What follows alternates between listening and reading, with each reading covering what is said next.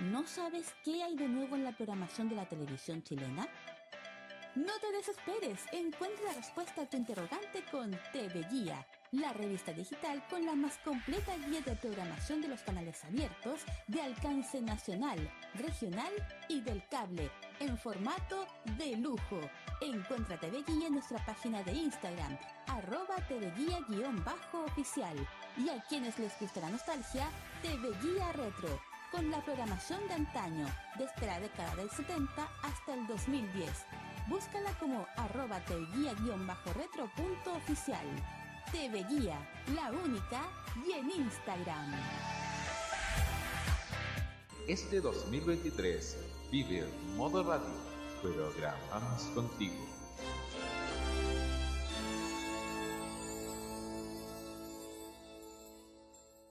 Decimos que la televisión chilena vive en un eterno estado de desorden y caos programático, lo sucedido con Aquí se baila es un claro ejemplo de aquello. El advenimiento de la serie Los 80, que es retransmitida en la primera franja del Prime, hizo que los programas que tan bien posicionados estaban y que además funcionaban como relojito, se emitieran casi a la medianoche. Sin embargo, en redes sociales, los televidentes del espacio de Canal 13 reclamaron, con justa razón, debido a que el pasado lunes se emitieron dos capítulos seguidos, lo que provocó que el estelar de baile entre famosos comenzara recién a la una de la madrugada. Esto causó no solo la reacción de decepción, una vez más, del respetable público respecto a la industria televisiva, sino que también de una destacadísima participante como Franchini Amaral, que usó sus historias de Instagram para expresar su indignación porque a dos semanas del fin del espacio se exhiba en un horario indecente. Más aún, si la final, hasta donde nosotros sabemos, podría emitirse en vivo y en directo.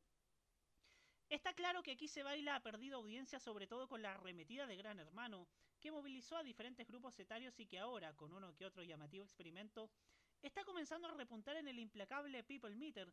Pero ¿acaso el televidente que no quiere nada con el reality, ni con el criticado Generación 98, ni con la turca de TVN, no merece respeto? Convengamos además de que ya el horario estelar comienza en un horario indecente, un cuarto para las 11 de la noche, y el noticiero es insoportablemente largo, empezando a las 20.30 y con más de dos horas para seguir deprimiendo deliberadamente a nuestro país. Honestamente, déjenle la contundencia informativa a Tele 3 en vivo, pero hoy el televidente merece respeto. Todos los días se burlan en la cara de todos nosotros, y no solo me refiero a Canal 13 puntualmente, sino que a todos los canales. Es indigno que el Prime comience a las 22.45 de la noche. En una época normal, los 80 tendría que haber ido a las 22 horas en punto y luego tres cuartos de minutos después comenzar con el prime time con los programas como aquí se baila, socios por el mundo, que dice Chile Prime. Es una solución factible y en donde varios espectadores saldrían ganando. Y más aún en un canal que no tiene políticas serias en cuanto a gestión de streaming. Si en 13 Go, cuando uno quiere ver el espacio, se encuentra solo con su programa satélite creado para YouTube. En países como México la gente dejó el streaming para volver a la televisión abierta, por costos más que nada. Acá estamos bastante lejos porque hay programas con contenido decadente y los buenos tienen un descarado maltrato.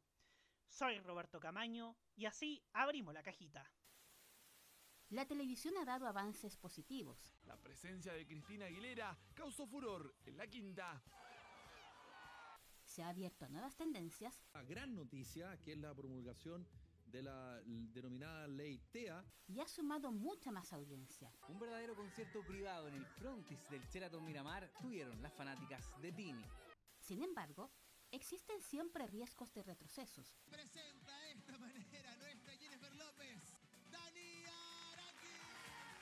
Los que podría significar un grave perjuicio a lo que se ha avanzado en los medios. Un operativo policial, entonces, donde se encuentran armas y drogas en una casa tomada, en una casa tomada por extranjeros. Para lo malo, pero también para lo bueno, estamos acá.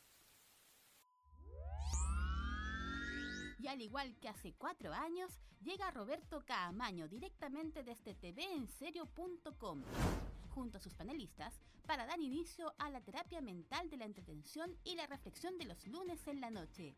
Sean bienvenidos a La Cajita en modoradio.cl.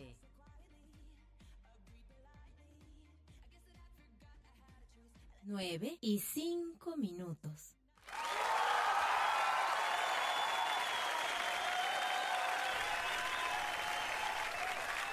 Qué injusto es el espectáculo chileno, señoras y señores.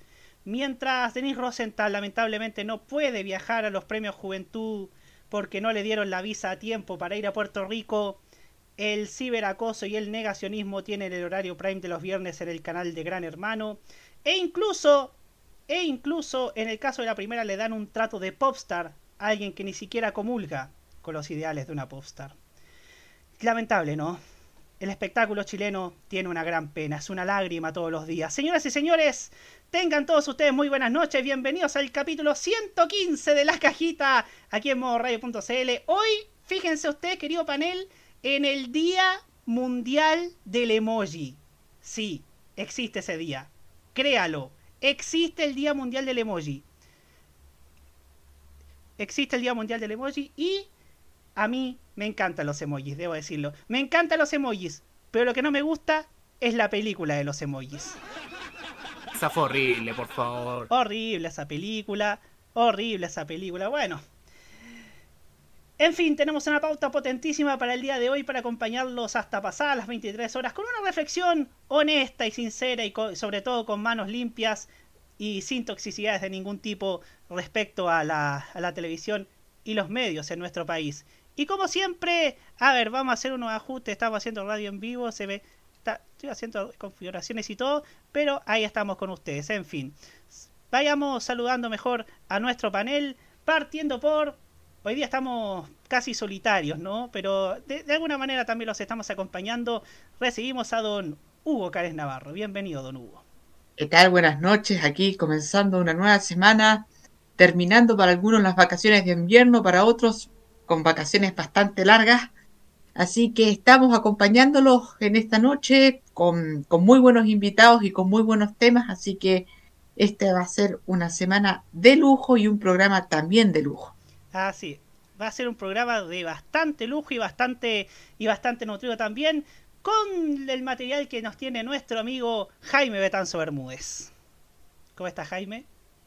Hola, buenas noches. Así es, tenemos mucho material hoy día. Antes que todo, eh, expresar más sentido pésame a la familia del recordado periodista deportivo, señor Walter Kautz, hombre que participó en muchas radios, sobre todo en radio portales, falleció en la noche del día viernes, tengo entendido, a avanzada edad.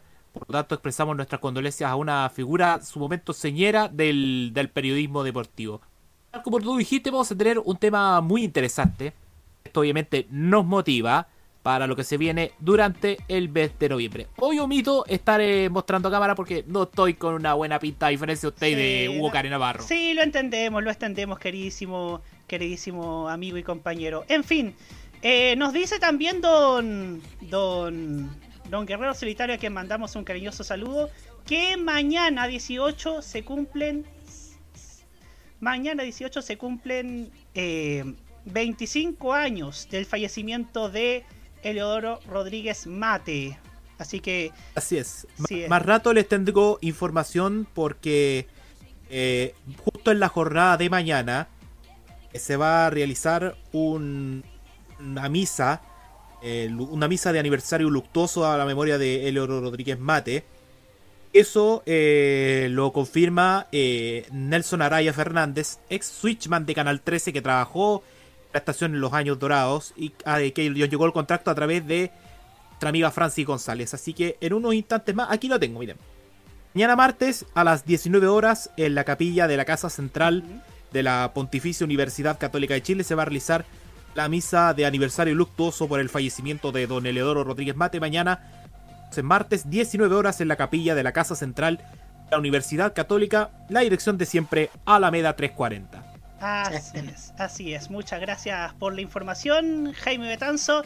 También expresamos nuestros votos para la pronta recuperación de Cecilia, la incomparable que ha estado también un poco delicada de salud ha estado brava la cosa con, eh, con, los famosos. Ah, Madonna, Silvina Luna, Wanda Nara y ahora Cecilia la Incomparable. Y, y si me falta alguien más también que está luchando por su vida también. Parece que son, todos ellos los de toda esta semana. Que habíamos comentado anteriormente, la, que esta semana falleció el periodista deportivo Max Walter Kautz. Así es. 2023 ha sido bastante cabrón Sí. donde la muerte parecía que acecha y eh, la poesía de Neruda toma mucha fuerza musicalmente hablando, Roberto. Así es. En fin. Ya listos y dispuestos, también saludamos a nuestro a nuestro a nuestro panel virtual que es el chat. Saludamos a Rubén Ignacio Aranea Manríquez, que si- siempre llega como una hora antes de que comience el programa. Pareciera que está reservando ya como Don Manuel de Sábado Gigante. Con tal qué suerte que no competimos con ningún otro programa. ¿ah? Qué suerte Ya que- vendrá la silla. Ya vendrá la silla. ya vendrá la silla, le vamos a dar la silla para que a- al año siguiente aparezca en, en un programa que no haga competencia. Saludamos también a César Andrade, Videoteca MTP, Guerrero Solitario, Luchito Sama, Nicolás Eduardo López también que, que hoy día no nos, no nos puede acompañar, que estuvo, de que estuvo de vacaciones en Mendoza y está... Hola, Nico. Hola, Nico. También saludamos... Buonasera. Buonasera. También saludamos al Rincón de la Fran, Fran González, que es la voz de este programa, la voz de la radio, y que pronto, pronto le vamos a dar más locuciones para que ustedes estén atentos.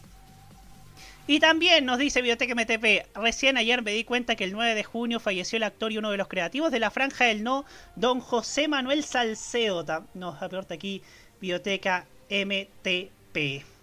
Bien, listos y dispuestos para iniciar este programa.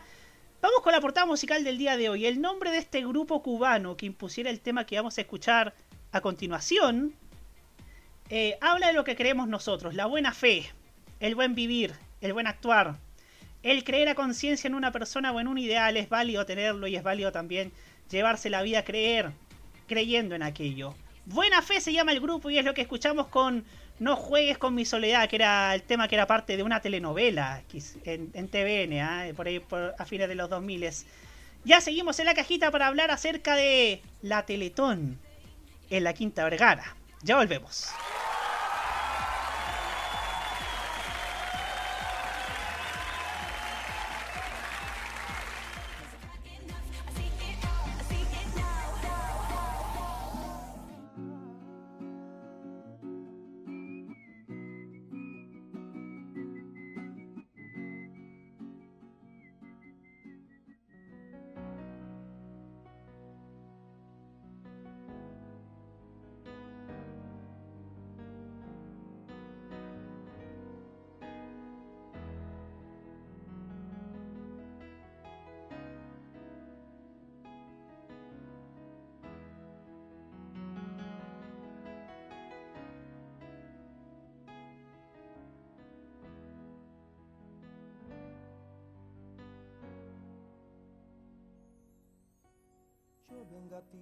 Te alerto, tengo el deber, porque te estoy llamando y fue sin querer. Yo amenazante te indico, cuidado en mi amor, porque me muero de miedo ante ti. Y sé que siempre guardo agazapada estocada y sé de ti lo aguantaría todo, casi todo, si solo vienes a pedir apoyarte en mí para cambiar, si solo tomaras el cuerpo, no juegues con mi soledad, si solo te importa seguir y yo soy un más, si solo tomaras el cuerpo, no juegues con mi soledad, si solo quisieras probar tu encanto de niña feliz, si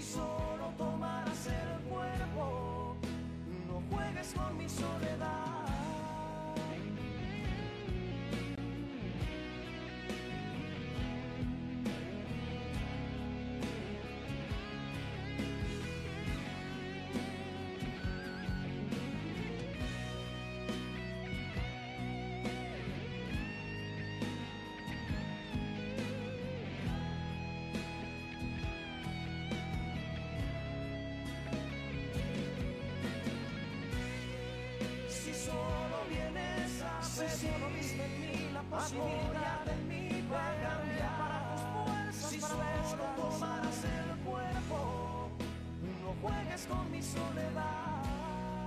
Si solo te importa seguir mi corazón y yo soy un puente no más, soy útil para si solo tomaras el cuerpo, no juegues con mi soledad.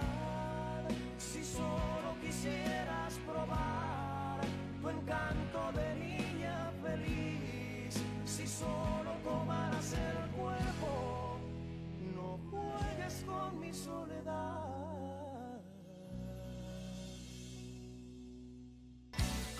Este es el único programa sobre noticias de televisión cuyo panel no está funado. Continúa la cajita en modoradio.cl. 9 y 16 minutos.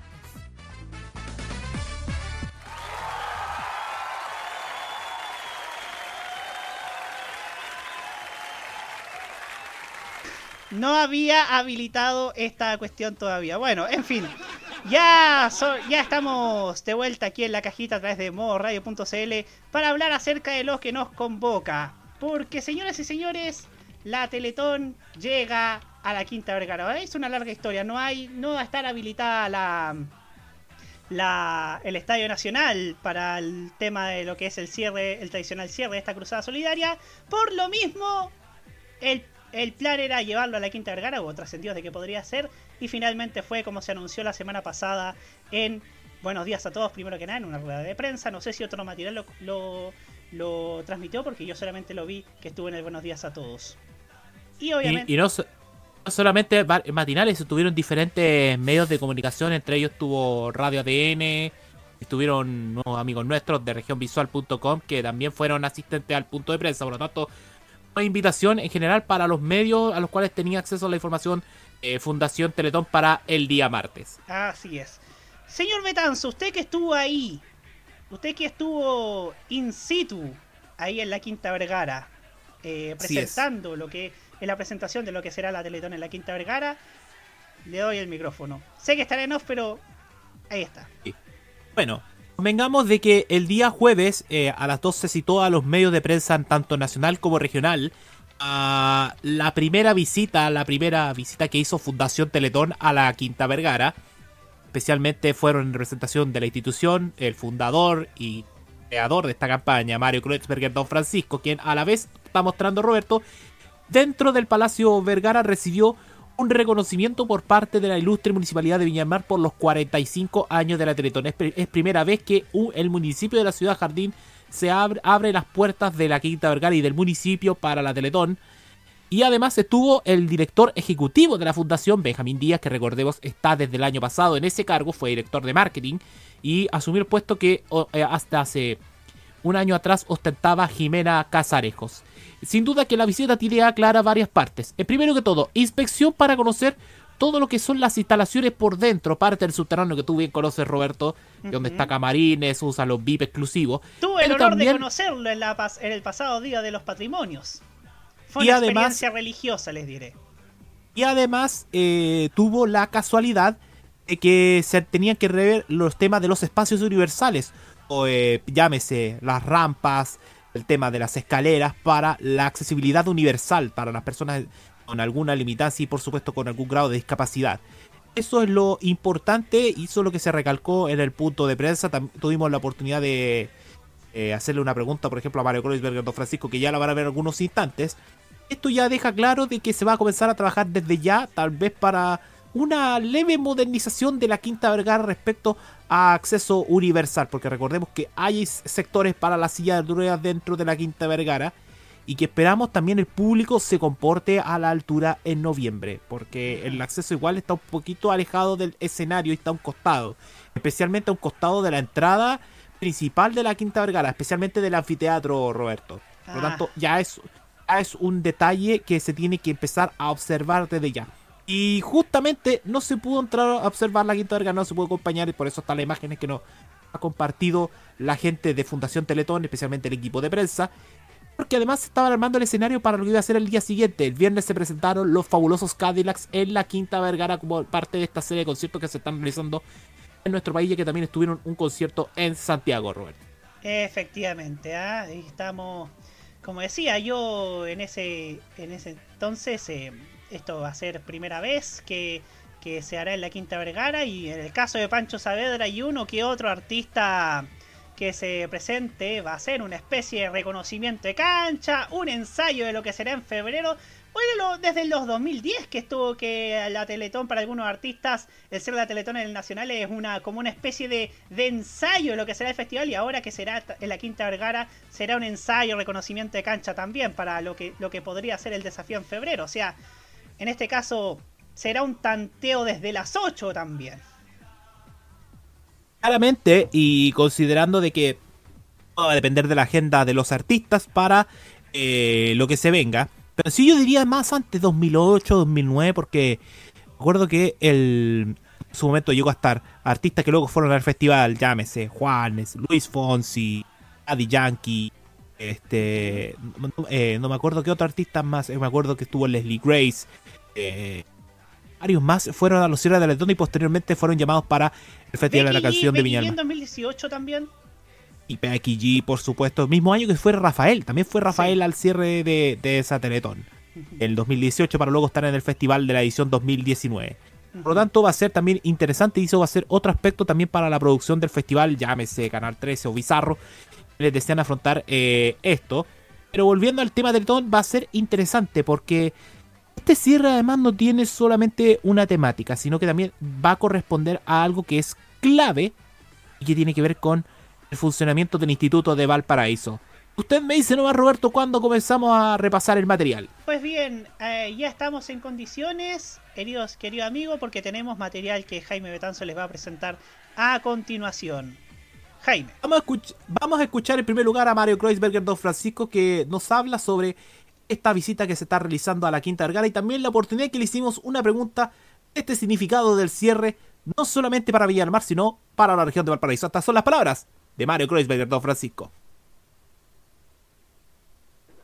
Muchas gracias a la alcaldesa Macarena Ripamonti por recibirnos aquí y poder, eh, bueno, para mí ha sido una sorpresa. Yo hacía muchos años que no venía a la Quinta Vergara, no conocía las nuevas instalaciones, no conocía la remodelación en vivo y en directo, eh, por televisión se ve distinto.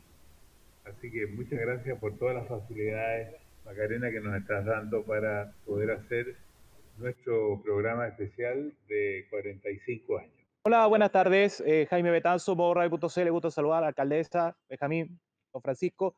Quería hacerle esta pregunta a usted, don Francisco. Si bien la quinta región había sido sede muchas veces de otros eventos de la Teletón, como Showball, la apertura del 2017, pero este es significativo porque el cierre, y no solamente se amplía a la gente de Viña del Mar, sino también a la gente que está en Valparaíso, en el Marga Marga, y por supuesto a todos los niños y padres de quienes están en el Instituto del Puerto Principal. Me imagino que esto tiene un peso también muy importante para esta campaña. Sí, además nosotros estamos ya trabajando, luchando con la gobernación para poder eh, nuestro instituto ampliarlo y sacarlo de la zona. Nosotros estamos en una zona de inundación, tenemos que sacarlo de esa zona. Este instituto fue el tercero que se hizo Así es. y quedó pequeño, eh, está muy, muy chico, necesitamos ampliarlo. Así que esta es una buena manera de promoverlo dentro de toda la región. Hay algo que se me olvidó decir con respecto a este año, que además nosotros vamos a invitar a todos los comunicadores que han estado a lo largo de la historia, vamos a invitar a todos los artistas, vamos a invitar a todos los auspiciadores que han estado a lo largo de la historia para incorporarlos a este hito que tiene un significado, como lo repito, un significado especial porque de aquí queremos iniciar la nueva generación para los próximos 45 años. Ahí estaba entonces el- las palabras de Mario Kreuzberger Don Francisco. Quiero aportar también un dato que estuve viendo en mis múltiples idas últimamente a la biblioteca, que es que cuando Canal, que está, como se han dicho, es la primera vez de Don Francisco en la Quinta Vergara. ¿Y por qué la primera vez? Porque salvo en cuando le tocó hacer un reemplazo de, de Pisi corriendo en el Aquí Hotel O'Higgins en el 86, nunca ha estado en el Festival de Viña. De hecho, cuando Canal 13 recién ganó la licitación en el 99, con esa cajita de colores con el logo del canal, se estaba Es- hablando de que uno de los conductores iba a ser Don Francisco. Si no, si no se podían traer a Antonio Danovich, iba a ser Don Francisco. Como ustedes, como bien dicen los hechos, no, no fue finalmente Don Francisco y se contrató a Antonio Bodanovich y se lo unió a Cecilia Boloco. Estuvo además, Bodanovich estuvo con Mengamo, estuvo congelado en Megavisión desde el año 98, porque Antonio Bodanovich ya en esa época no tenía programas. Eh, el 97 se había acabado Sal y Pimienta y era la oportunidad para Canal 13 de llevarse a un rostro que nació en su canal y que para Don Francisco significaba algo especial porque la historia cuenta que alguna vez Antonio Bodanovich reemplazó a Mario Kreuzberger Don Francisco en Sábado Gigantes, mientras que el propio Bodanovich era el conductor del campeonato estudiantil. Y ojo, si bien va a ser la primera vez que pise el escenario de la Quinta Vergara, no es la primera vez que ya apareció, eh, digámoslo de alguna forma, a la distancia eh, participando en, en este anfiteatro.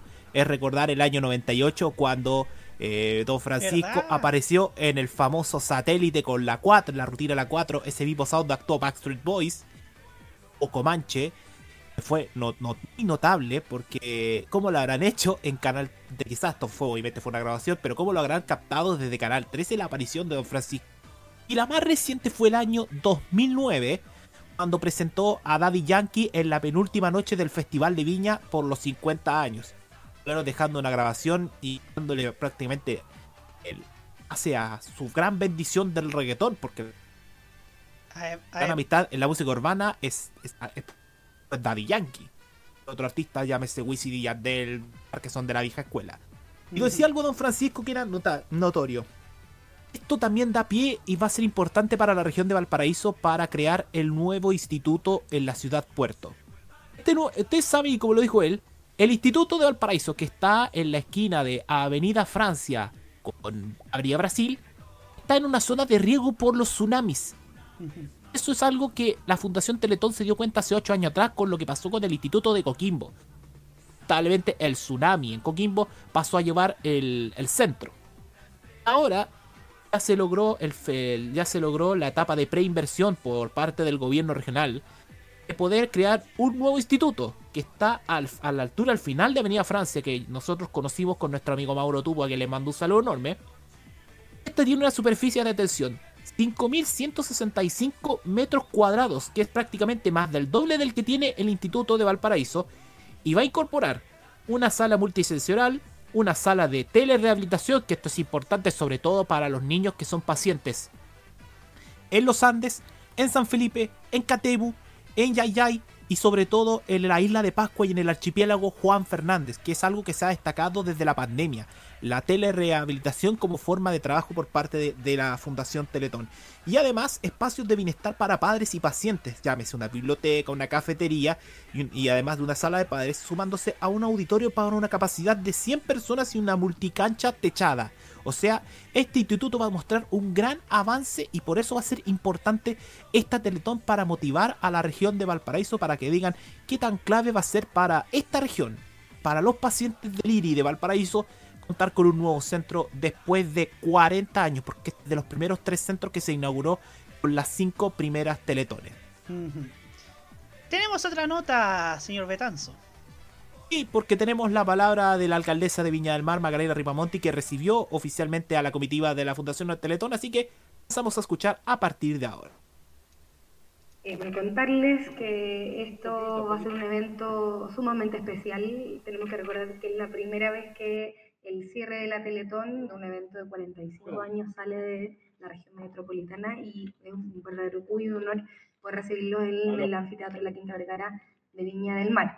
Eso, eh, don Mario también nos contaba que va a ser un, un momento especial, ya son 45 años, por lo tanto va a ser eh, un momento de encuentro nacional, también vamos a celebrar y van a haber diferentes disposiciones que no me voy a permitir decir yo, sino que espero que pueda anunciar la Teletón respecto a hitos para recordar lo que han significado estos 45 años. Van a haber invitados muy especiales, personas que eh, se criaron, que avanzaron y que hoy día tienen un horizonte de posibilidades en su vida mucho mejor gracias a la existencia de la Teletón. Así que mm, creo que todos esos secretos y los pormenores que usted está esperando podríamos dejárselos a los mismos productores de este evento. Ahí estaba Bien. la palabra de la alcaldesa, ¿no? Así es. Y sin duda que también este otro gesto destacable porque si hay una cuestión que importante del municipio de Viña del Mar y lo hemos comentado en innumerables ocasiones, es la apertura que se le da a la Quinta Vergara. Y no solamente estaba para la Teletón, para otros conciertos. Vimos los conciertos en veranos el año pasado, la, esta semana estuvo los fabulosos Cadillacs.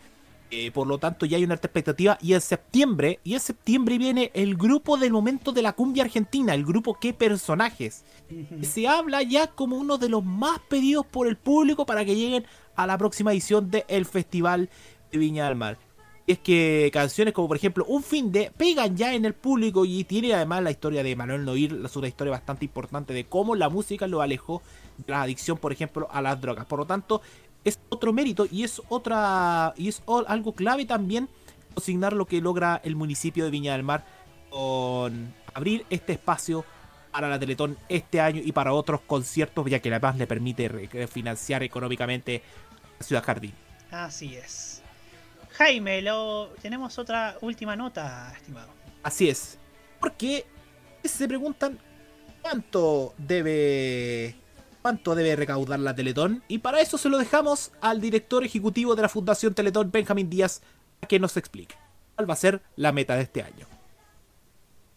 La meta, la meta siempre es una, una pregunta importante, pero yo les voy a contar la fórmula de la meta. La fórmula de la meta son la- lo que logró recaudar el país en las últimas 27 horas. El año pasado llegamos a, a recaudar durante esas 27 horas 34 mil millones de pesos. Y esa es la meta de este año, que para tomar también el punto anterior, sabemos que el, que el país está en una situación particular económica, pero como bien dijo Mario, eso para nosotros no es una limitante, sino que al revés un, un- un motivador para poder decirle a más gente que participe y obviamente entendemos que las posibilidades de donación y de participación en cuanto a su aporte se van a, a- a- en el fondo, van a ser consecuentes con su realidad económica. Listo. Ahí teníamos entonces la palabra de Benjamín Díaz, Roberto. Ahí están las palabras de... de... Le sacó 3 mil, le sacó 3 mil millones la verdad, porque no son 34 mil. Son... Son- Tomen nota, tomen nota. A ver. 30 y- 37.327 millones 475 mil 57 pesos. Esa es la meta de este año. Aproximadamente son unos este, 43 millones de dólares para recaudar. Esa, por lo tanto, va a ser una tarea ardua esta Teletón. eh, como lo dijimos en su principio, en el teatro y para el cierre, la Quinta Vergara. Así es, oh, va a estar buena la movilidad. ¿ah? Supongo que van a haber algunos, algunos, una hora y media de la de la Teletona, del Teatro Teletón hasta el Ruta la- 68. Ruta 68, bajando la vía Las Palmas, que esa deja casi a la puerta. Por de último, o por último, o por último se van a hacer unos turnos especiales en el cierre del teatro y van a estar algunos, por tal de que ya algunos vayan a la a la Quinta Vergara desde antes y obviamente van a contar con todo un traslado, con todo un equipo de seguridad de la mano de Carabineros de Chile. Ajá. Para eso. Efectivamente. En fin, eh, Hugo Cares Navarro, usted. Eso. Su turno, estimado. Importante noticia para la gente de Viña, importante noticia también para, para la descentralización, ¿ah? porque yo creo que toda, todo estímulo o toda iniciativa de, llevar actividades tan importantes como el cierre de la Teletón a regiones ayuda mucho el sentimiento no solamente de, de la región de Valparaíso y de Viña del Mar, sino del resto del país en querer ser partícipe de este tipo de iniciativas de una manera más protagónica. Y qué bueno que la Teletón, que es un evento tan importante para los chilenos y que también se ve de una manera muy especial en las regiones, ¿ah? Sobre todo saliendo de Santiago, la Teletón se ve de una manera muy diferente, con mucha recordar, participación. y recordar además que también eh, en los 80, desde su inicio, la Teletón tenía bloques también en regiones.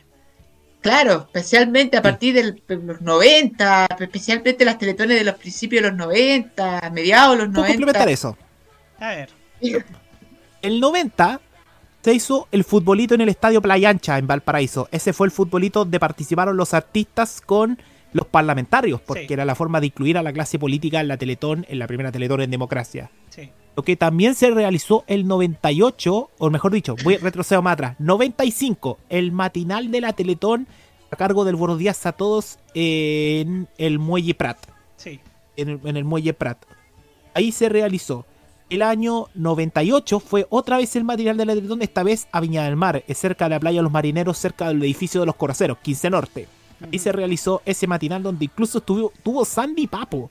Eso fue como lo más destacado, la visita de Sandy Papo a Viña para luego estar en el cierre. En el 2000 fue el evento de la Besatón. La Besatón que se hizo también en una playa, me parece que fue en Reñaca. El 2008, el 2008 fue el Showball de las estrellas donde estuvo Iván Zamorano, Marcelo Salas por nuestra selección. Y El mientras que 2002 por... también se hizo la- el matinal en Valpito. Tenéis razón, eso fue en el Muelle Varón. Sí. Saludos a Mauro Tupu. Lamentablemente le tengo que mandar un saludo cuando le decimos Muelle Varón. ¿Dónde estará el matinal- ¿Dónde está ahí? ¿Dónde estará el futuro Mall Plaza Bar- Ah, verdad que. No está. no está. No sabemos en qué terminó. El 2002, claro, se hizo un multimatinal. O sea, no estuvo a cargo un matinal. Todos los matinales, porque estaba. El Buenos días a todos. Estaba el Mucho Gusto, ya el primer año, Mucho Gusto. Y estaba el con usted, porque fue Julio Videla para allá. Con Y, Carla y Constant. también el noticiero desde Chilevisión también. a cargo de Alejandro Guiller.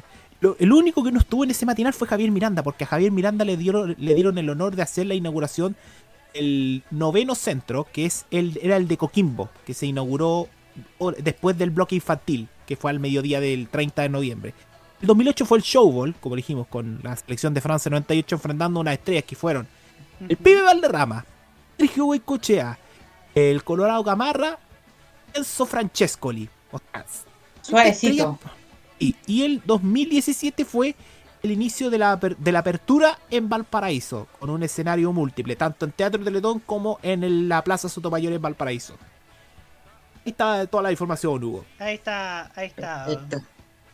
No, así que, bueno, ya Jaime entregó un, un detalle bastante grande en el sentido de que la Teletón siempre creyó importante no solamente hacer sus espectáculos fuera de Santiago, sino también realizar desde- de una manera muy rápida los institutos de rehabilitación en regiones. O sea, está el de Concepción, está el de Valparaíso, el de Antofagasta, que fueron realizados con las, con los, con las primeras teletones, entonces nunca han, han abandonado las regiones. E incluso más, en el, al día de hoy la Teletón está pensando en construir sus institutos de rehabilitación en las regiones nuevas que se están en las nuevas regiones y en las regiones que les faltaba, por lo menos desde Arica a Coyhaique. Eh, está el centro de Rancagua que se está proyectando, el centro de, Chillán. Así que nunca se han olvidado de- de- de las personas discapacitadas y de las familias con personas discapacitadas en regiones. Pero este es un paso muy importante y, y si bien sabemos que, que forma que es un imprevisto, que es debido a la utilización del Estadio Nacional para los Juegos Panamericanos, puede ser también algo que pueda ayudar en un, en un instante, en una oportunidad, en otras oportunidades, en donde se puedan realizar eventos de esta misma magnitud eh, en otros escenarios deportivos o en otros escenarios de, de importancia y de Como importante Esterroa de aglomer- Conce. Exactamente, eso estaba pensando. ¿Cómo puede ser a lo mejor una idea realizar una final de Teletón en el Esterroa eh, puede llegar a hacerse? O sea, yo creo que ya está el punto de partida, ya, ya se salió de Santiago, ya se, el cierre va a estar en la Quinta Vergara. Lo que justamente decía Mario Kreuzberger tiene un sentido muy especial porque serán los 45 años de la Teletón. Se va a querer hacer de una manera bastante especial en el sentido de querer eh, congregar a algunos de los animadores del pasado, a los, a, los auspiciadores del pasado también. Eh, se va a querer hacer un, un- una instancia y en un lugar importantísimo para el espectáculo en Chile, para la música en Chile, para el humor en Chile. Es el escenario más importante. Y, y la Teletón, que es el evento más importante, va a estar por fin en el escenario más importante del espectáculo chileno y con la figura más importante de la historia de las, telecomunic- de las telecomunicaciones en Chile, como es Mario Kreuzberger. Es algo que va a tener un valor en sí. Y también va a ser el lugar en donde se va a preparar en una verdadera prueba de fuego Pancho Saavedra. Y me imagino que también va a estar María Luisa Godoy, quien ya tiene ya años Eh, ¿Se te- imaginan la los primeros animadores que se presenten? María Luisa Godoy y Pancho Saavedra, o sea... no creo, no creo, no creo, no creo, no No. creo. No, Van a no, pedir no. exclusividad. Desde la producción del festival les van a pedir la exclusividad. Ah, ya. Yo creo. E incluso yo me imagino que van a guardar a, a Pancho en la noche final. Yo tengo esa intuición. O a lo mejor va a ser alguna presentación, algo, pero Es que, lo va, es que va a ser así, pero van a rotarlo con otra conductora. Que sabe si puede ser Karen Baile, o puede ser Millaray Viera. Que, ojo, Millaray La Viera, aunque esté. O la, o la Diana Boloco. Que, ojo, Millaray Viera, aunque está alejada de la tele, estuvo el martes para recibir la información en el Teatro Teletón. Estuvo ahí presente con, con, Mart- con Martín Cárcamo y con el ex Hugo fue en salida para entregar información. Huguito. estaba, estuvo hoy la milla en, en el Buenos Días a todos. Sí, de Sí, hecho, estuvo, estuvo estuvo bueno. hablando de su, car- de su proyecto que tiene con Gonzalo Yáñez. Ya, sí. Eh, entonces, yo creo que es una noticia importante y, y yo creo que también eh, puede aquí ser la verdadera despedida de don Francisco de la Teletón. Lo que yo sé es un poquito irreal. Como- es, co- es como Mirta Legrand anunciando su retiro. Es que don Francisco es Mirta. Es que No va a se renu- despidió. Eh, No, y. Es, co- es como es como Carlos Villagrán que lleva como 15 años diciendo que va a ser el que va a despedirse de Kiko.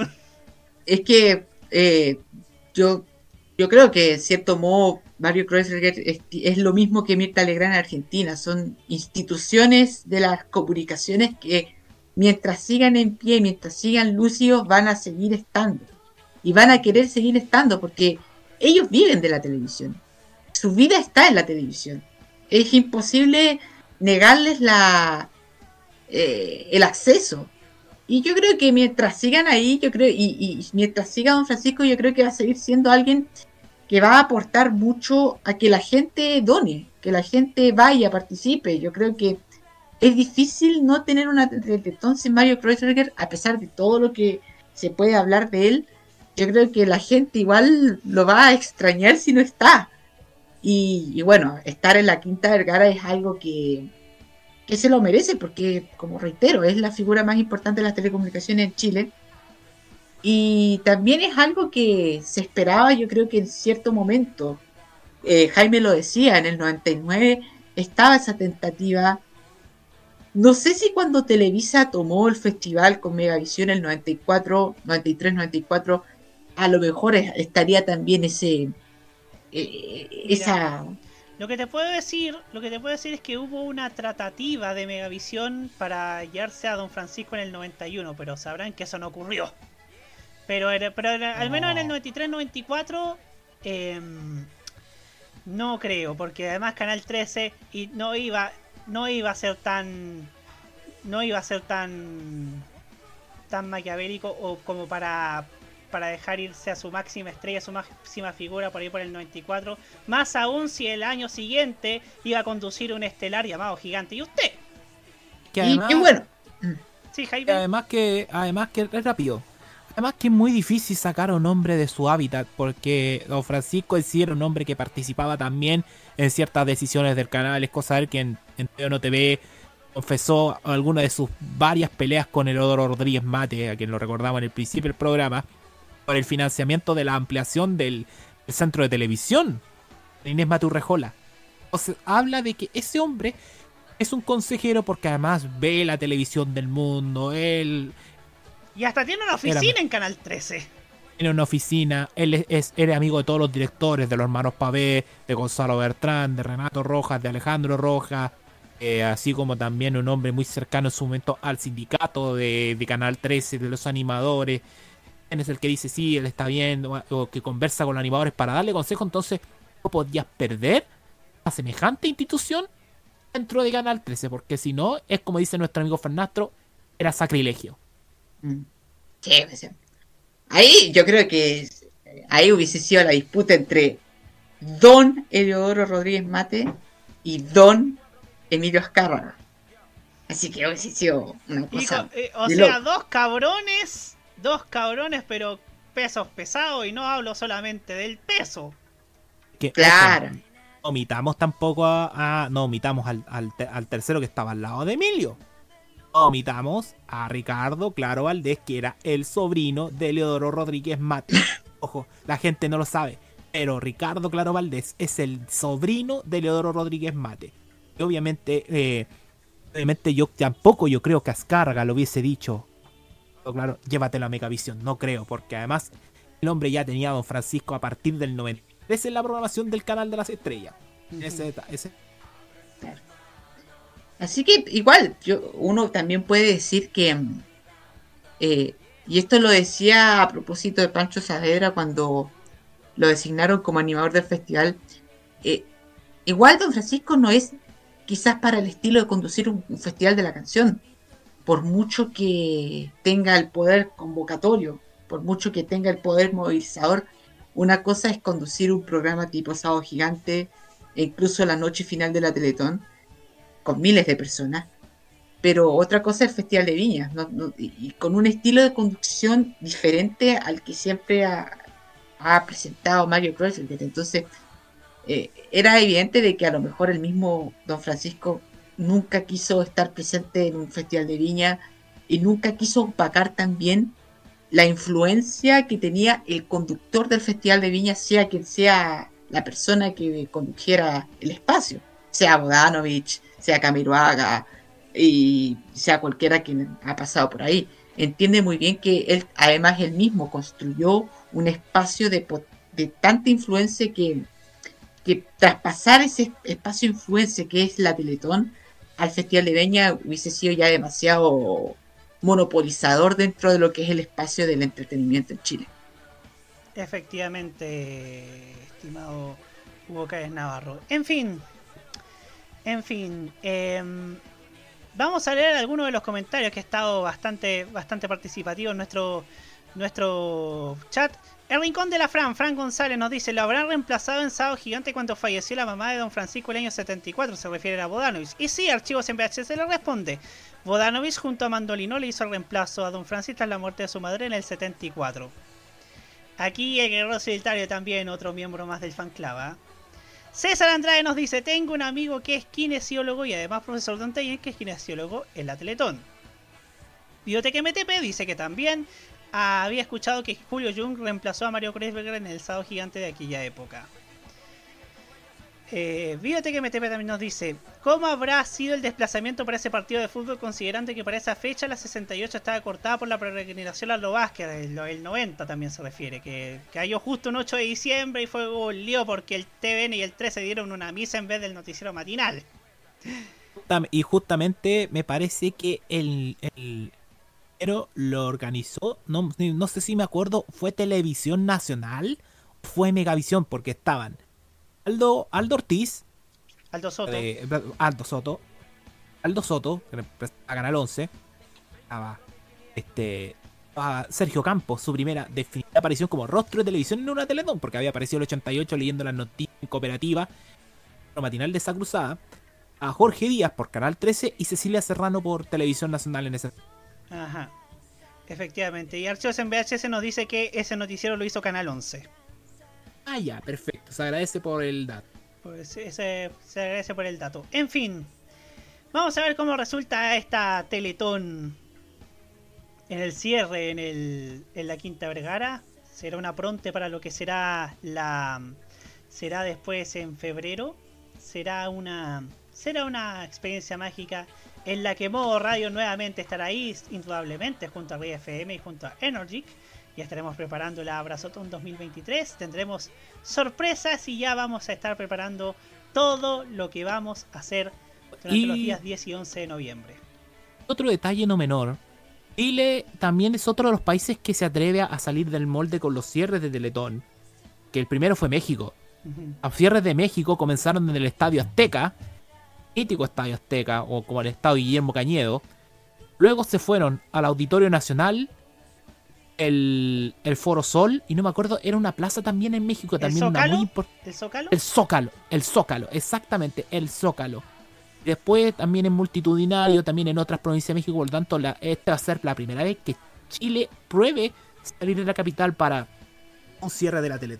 Efectivamente. ¿Y se acuerdan que en medio del, del lío entre México y Estados Unidos por el tema de Donald Trump, el cierre de la Teletón de México y Estados Unidos que, lo que coincidieron, lo hicieron en la frontera entre México y Estados Unidos? que, es que si Don Emilio Azcárraga ya puede, Don Emilio Azcárraga eh, puede. Cuestiones Claro. tan simple como esa no pueden pasar porque además, ¿cuántos votos de la comunidad latina le aportó a la candidatura de Trump? No Sí, podían decir pues. que no. Difícil que no.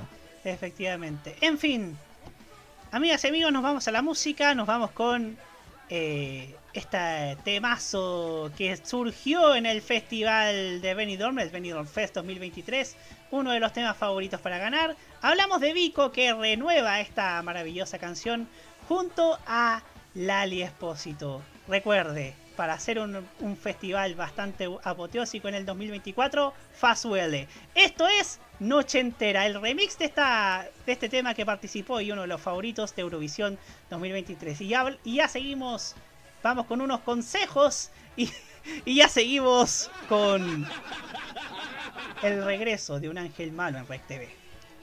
Chao,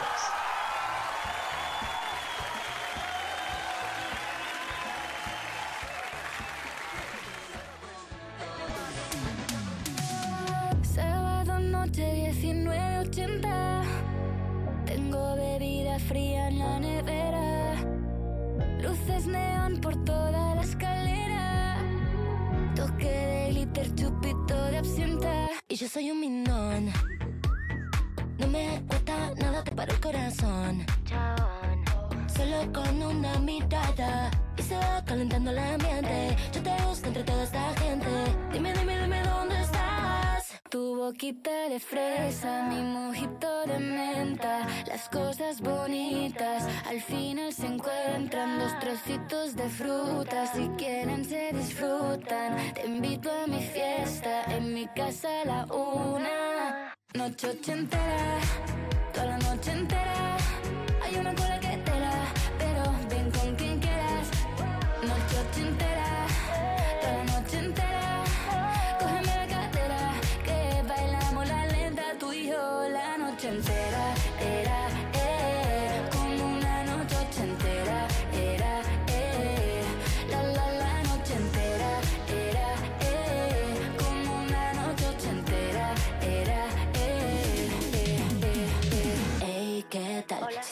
bailar, dime que tú vendrás. Si tú quieres fumar, toma. Vámonos al balcón, recordemos los viejos tiempos.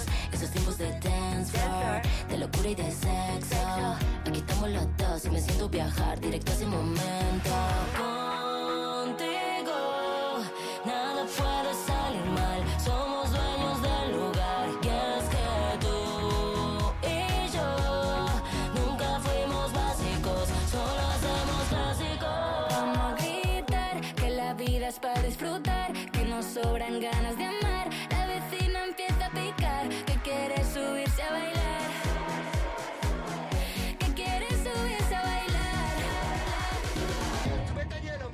Noche ochentera, toda la noche entera.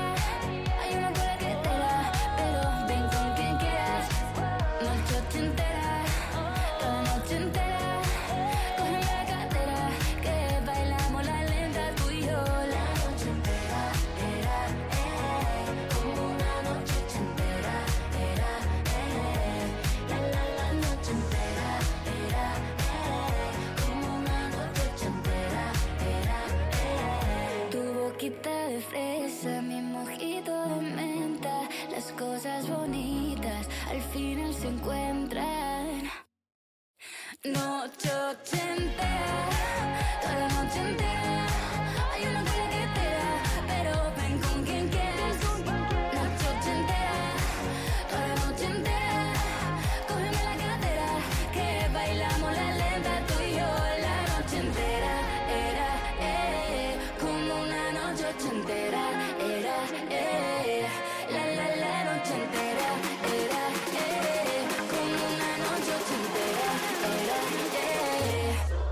Noche ochentera, toda la noche entera.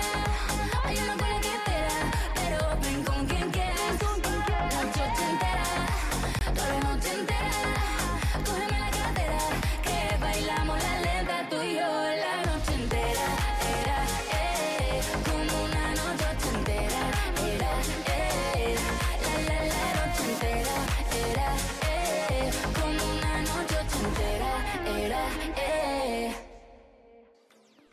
solo somos mucho más que televisión, somos un sitio que te complementa toda información y con chequeo. Somos un programa en YouTube donde la libertad de crear, pensar y criticar con fundamentos es válido. Un programa radial donde tú puedes tener cabida. Un espacio multiplataforma donde informamos y reflexionamos. TVenserio.com Somos mucho más que televisión. Miles de VHS con valioso material televisivo año a año se van a la basura. Usted no los vote, dónelos. Camarchivos recibe tus cintas con archivos de televisión abierta y cable, estelares, concursos, películas, comerciales, shows musicales, eventos deportivos, de todo. ¿Estás interesado? Dónelos, véndelos o permútalos en camarchivos.gmail.com. Camarchivos, porque lo bueno une.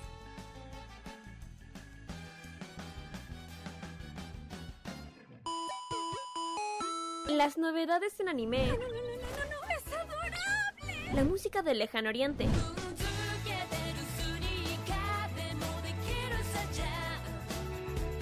Las curiosidades de Japón. ¿Por qué el monte Fuji en Japón es tan especial? El monte Fuji también es conocido como Fujiyama. Eventos frikis y mucho más es lo que nos trae Fanmacia Popular. Todos los sábados, desde las 18 horas, hora de Chile continental, Ay, me encantan estos sábados de flojera. Kira, Carlos, Dani y Roque te traen toda la entretención e información directamente desde el mundo de Oriente. Ya lo sabes, Fanmacia Popular te acompaña cada sábado en la tarde a través de la señal de modo radio. Sí, sintoniza algo, estoy empezando a pensar. Vive Modo Radio. Programados contigo. Un viaje a sus recuerdos es lo que les ofrece Archivos en VHS en su canal de YouTube. Descubra cómo la televisión era totalmente distinta a hoy en nuestro extenso material de archivo. También síganos en nuestras redes sociales. Archivos en VHS, la zona de tus recuerdos. En día los que usamos redes sociales estamos expuestos a una cantidad de información inmensa. Sin embargo, muchas de ellas son de dudosa procedencia. No te creas todo lo que lees. Aprende a detectar noticias falsas, investiga la fuente, contrasta la información y no comparta sin antes verificar. Juntos podemos combatir la desinformación y construir una sociedad más informada y responsable. Es un mensaje de Modo Radio, programados contigo.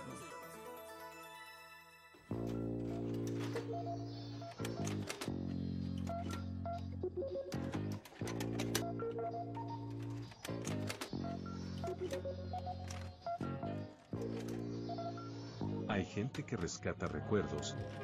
Hay gente que desea revivirlos. La comunidad de archivistas une a esta gente al menor costo posible. En eso estamos. Fomentando la preservación, la transmisión de vivencias y todas las acciones que nos permiten rescatar recuerdos perdidos para usted y nuestra comunidad. Comunidad de Archivistas, Acción para el Rescate.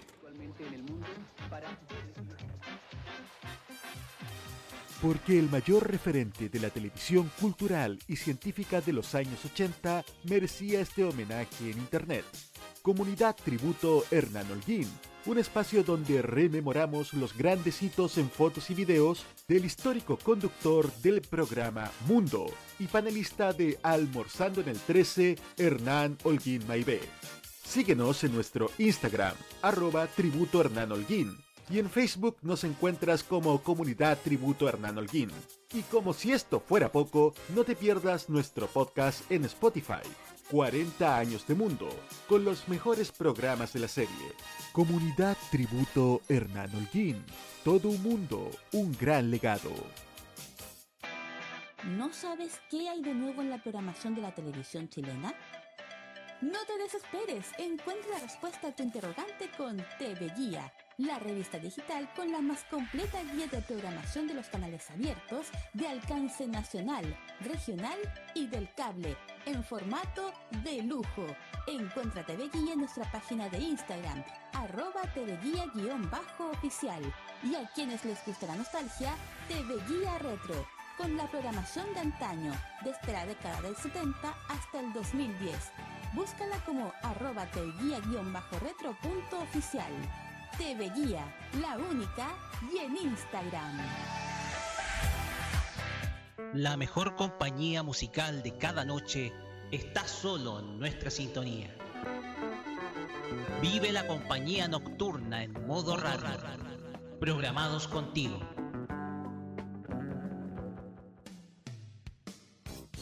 Nos interesa el espectáculo, el buen espectáculo. La cajita te acompaña cada lunes en modoradio.cl.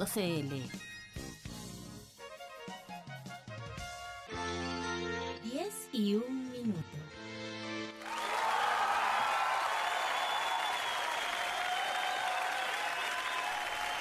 Ya pasamos el umbral de las 10 de la noche y como siempre le decimos, a partir de las 22 horas Modo Radio está autorizado para transmitir programación para mayores de 18 años.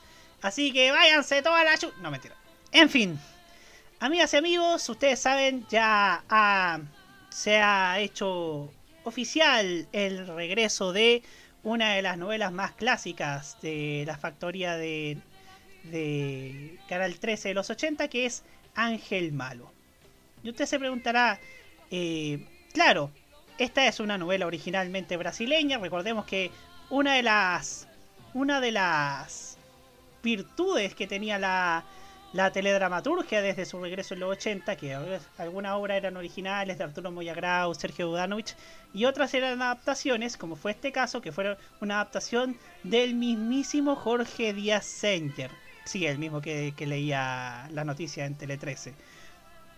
Pues bien, eh, Ángel Malo se le recuerda por muchas cosas. Fue la, fue la producción que consagró, de hecho, a, al, a Carolina Rey. Había debutado en El Juego de la Vida en Televisión Nacional. Y también fue una de las novelas que, que, que fue mítica por el penúltimo capítulo, en donde fue el, fue la muerte de Nice en los ojos del- de su pareja, entonces, que era el personaje de Bastián Bodenhofer. Y que, ojo, nos enteramos, yo me enteré esta semana, yo no sabía este dato. Se había grabado en una sola toma, o sea, qué tan genial pudo haber quedado esa esa esa toma como para que se grabara una sola vez y ya quedara, yo pensé que quedaba espectacular. Como todos los que vieron y con toda la fibra que se tocó aquel año 86. Año año bastante bueno y bastante complicado también para la televisión por todo lo que todo lo, todo lo que significó, claro, algunas cosas como el mundial y y también el y también el atentado a Pinochet y las inundaciones y, y otros factores como y también no olvidar el festival de la OTI el 86 también que es el de que es el de también eh, el gran evento de ese año también el festival Era el evento más importante que se hizo internacionalmente y que, ojo, no contó con, con varios países, entre ellos España. España nos envió representación justamente en protesta por la dictadura. Ajá, efectivamente. Tenemos una una opinión que alguien que no ha que no ha podido estar con nosotros para a, iniciar este tándem, que es nuestro queridísimo Martín Correa Díaz, que nuevamente eh, de alguna manera está eh, con nosotros para hablarnos de Ángel Malo. Escuchemos.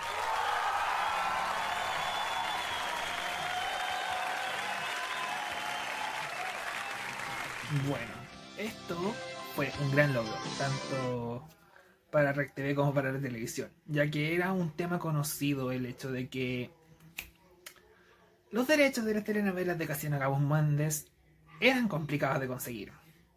Pero afortunadamente con Ángel Malo se logró. Y es genial porque es una telenovela icónica de Canal 13. Se recuerda por grandes actu- actuaciones, por su trama, por el hecho de que tuviera una protagonista que también en parte era villana. Y eso, al menos en las telenovelas chilenas, no se había visto tanto en la época. Así que, no sé, por eso yo encuentro genial que la retransmitan. Además de que los que ya la vieron en su emisión original en el 86 o en sus repeticiones de 1991 y 1994 puedan revivirla. También las nuevas generaciones la puedan conocer. Ver más allá de los dos capítulos todo escueto o tres capítulos que están en YouTube. Y no sé, es genial. Además, la canción de la intro es muy linda, hermosa, es un gran tema. Así que lo mejor que puedo pedir es que le vaya bien en Red, que la gente la vea, se interese en la, historia y quién sabe, a lo mejor consiguieron derechos de más telenovelas de, de Casiano Gabus Méndez que se adaptaron en el 13 y quizás las logren repetir. Uno nunca sabe, así que solo queda cruzar los dedos, que a Ángel Malo le vaya bien y que tenga más sorpresas en lo que queda del año y quizás en el próximo. Eso sería todo por tema. Bueno, esto fue un gran logro, tanto ahí estaba lo que nos tenía que decir don don Martín Correa Díaz, que de alguna forma o de otra forma está con nosotros. En fin, como ustedes saben, Ángel Malo regresa después de después de sus últimas retransmisiones. La retransmisión del 91, de hecho, en el verano fue bastante exitosa. Se dio en dos en dos capítulos, eh, a eso de las 18.30, 19, en aquel verano del 91. Y claro, no. Y claro, este será un, encuentro con los que la vieron y también con la gente de las con las nuevas generaciones que también van a disfrutar como si fuese como si fuese la primera vez que lo vieron. Hugo Cárez Navarro, iniciemos. Sí, oye, gran gran apuesta de, de Rec TV, ¿ah? gran apuesta de Rec TV en un canal que se ha ido consolidando en estos últimos tres años de una manera muy evidente, de una manera muy constante además, y que se demuestra a través de algo que, es muy perceptible, que son los avisajes publicitarios. Yo no ven Rec TV, que antes eran muy escasos y eran prácticamente promociones, y hoy ya vemos varias marcas importantes eh, eh, em, anunciando en Rec TV, y eso significa que justamente tiene una masa crítica bastante amplia y una sintonía que, que, ha, que, que ha motivado a que las cable operadoras tengan este canal en sus parrillas programáticas. Ha tenido también una mayor constancia en, en el sentido de programar buenos programas, valga la redundancia, y de tener buenas parrillas, como decía anteriormente. Eh, RecTV ha podido preparar eh, eh, con una manera, con muy, de una manera muy, muy trabajada, eh, buscando documentos, buscando archivos y generando un canal más o menos atractivo, lo que yo no veía en Rec TV por muchos años. Por muchos años yo, yo veía Rec TV como un canal que se dedicaba simplemente a repetir lo que tenía, lo más importante, lo más cercano, y, y eso nomás y ahora sí ha podido demostrar gran parte de lo que ha hecho Canal 13, por lo menos desde la segunda mitad de los 70 en adelante, porque más de antes es muy poco lo que tiene Canal 13 en archivos, más allá de, su documento fílmico, que sí es bastante nutrido. Pero Rec TV ha podido demostrar un buen tren programático y ha podido también eh, ha podido negociar eh, entregando programas que son muy importantes para el canal, sobre todo Sábado Gente, que es sin duda el corazón por muchos años de lo que era Canal 13 y que por mucho tiempo no se pudo eh, programar a través de este canal debido a justamente eh, motivos que van más allá de lo que se, hizo, o sea, tratar con el propio Mario Kreuzberger, eh, quien es justamente la figura más importante de ese programa, y que ya se haya autorizado eh, la transmisión de ese programa ayuda mucho a la identidad de Rec TV y la identidad de un canal que transmite eh, contenido del pasado de Canal 13. Y yo creo que la transmisión de Ángel Malo solamente refuerza esta idea. Ángel Malo debe ser una de las tres grandes teleseries chilenas de la década de los 80. Eh, la primera es sin duda La Madrastra. La otra es Los Títeres. Ambas son de Canal 13.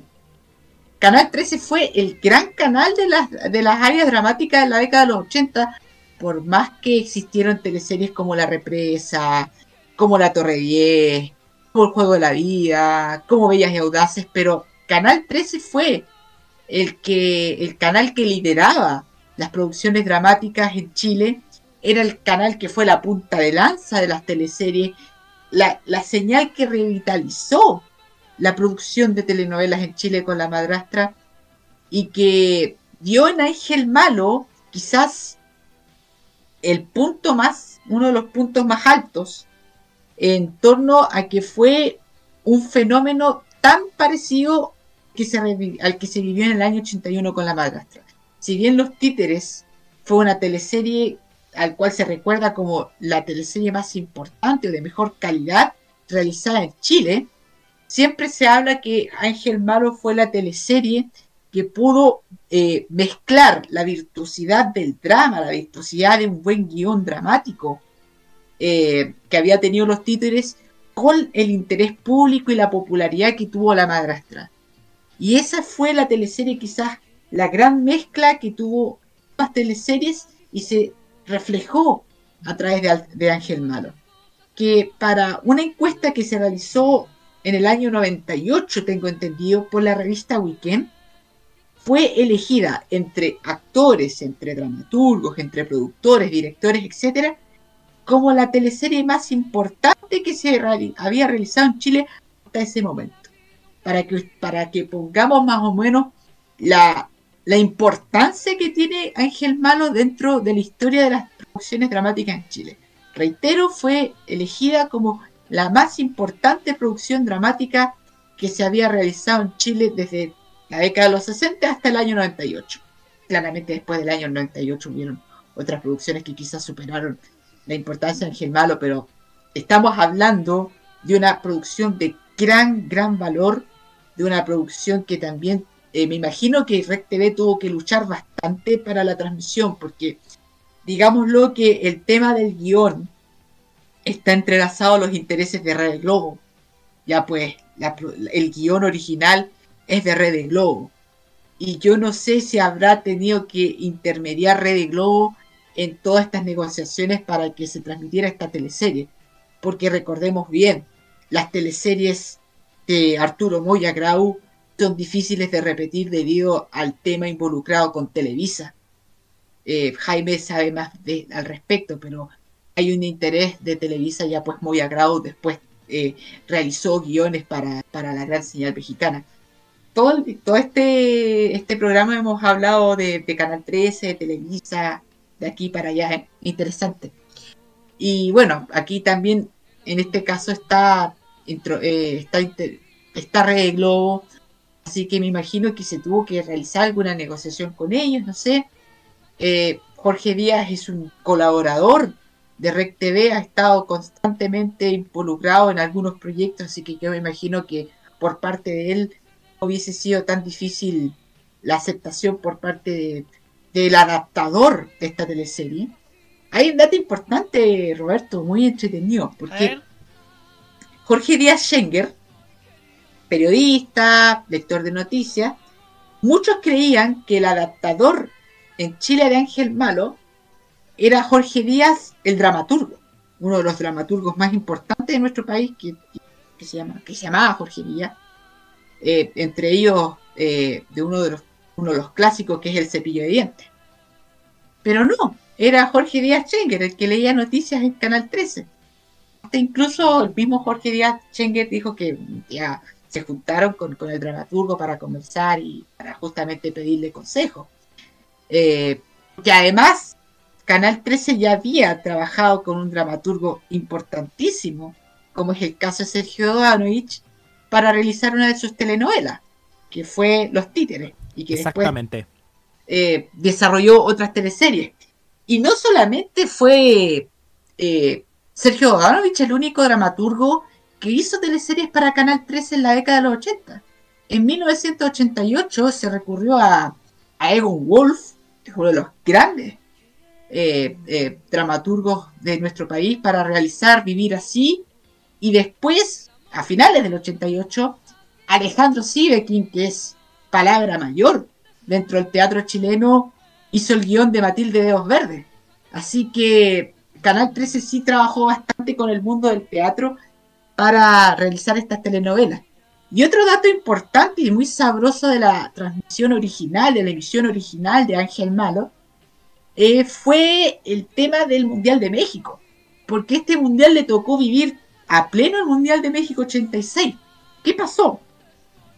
Que en el horario en que transmitían Ángel Malo, o sea, 7 a 8 y media, era la hora de los partidos, prácticamente el partido estelar de México 86 se realizaba esa hora. ¿Qué pasó? Se transmitía ese partido estelar que partía a las 6 de la tarde más aproximadamente, 6 y media, terminaba a las 8 y media, y en vez de pasar a las noticias en Canal 13, en pasar a Tele 13, pasaban a Ángel Malo. Pasaban a Ángel Malo a las 8 y media. Tele 13 se transmitía a las 9 y media, después iban con una serie el, eh, serie estelar y recién tipo once y media, 12 pasaban lo mejor del mundial, que fue otro de los grandes programas hitos de, de, esa cobertura de México 86 en la televisión chilena. Así que Ángel Malo también vivió la, la efervescencia futbolera y cierta intervención en el horario eh, para las transmisiones de México 86. El Mundial del 94 fue diferente porque las teleseries como Rompe Corazón y Champaña, colocaban antes del partido estelar que era a las 7 de la tarde. Así, que Ángel Malo fue una teleserie que marcó mucho impacto, reitero, fue generó prácticamente el mismo impacto que La Madrastra.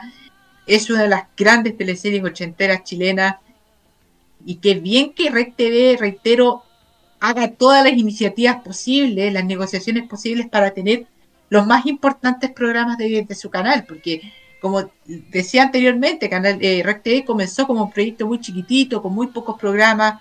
y la eh, mayoría de los 2000, 2010. Claro, y, a lo mejor vivía el lunes y martes 13 era lo más antiguo que tenían. Y medio pero ahora, claro, medio mundo, pero hoy la diversificación que ha tenido Red TV, todo tipo de, de, de programas, de espacios, incluso transmitiendo los primeros Teleduc, que sin duda son un aporte notable, más, más allá del aporte notable en sí mismo que, que significaba el proyecto Teleduc por parte de la Universidad Católica de extender la educación más allá de las aulas universitarias, es sin duda es algo, un gran material que hemos visto en estos últimos 3, 4 años de RecTV.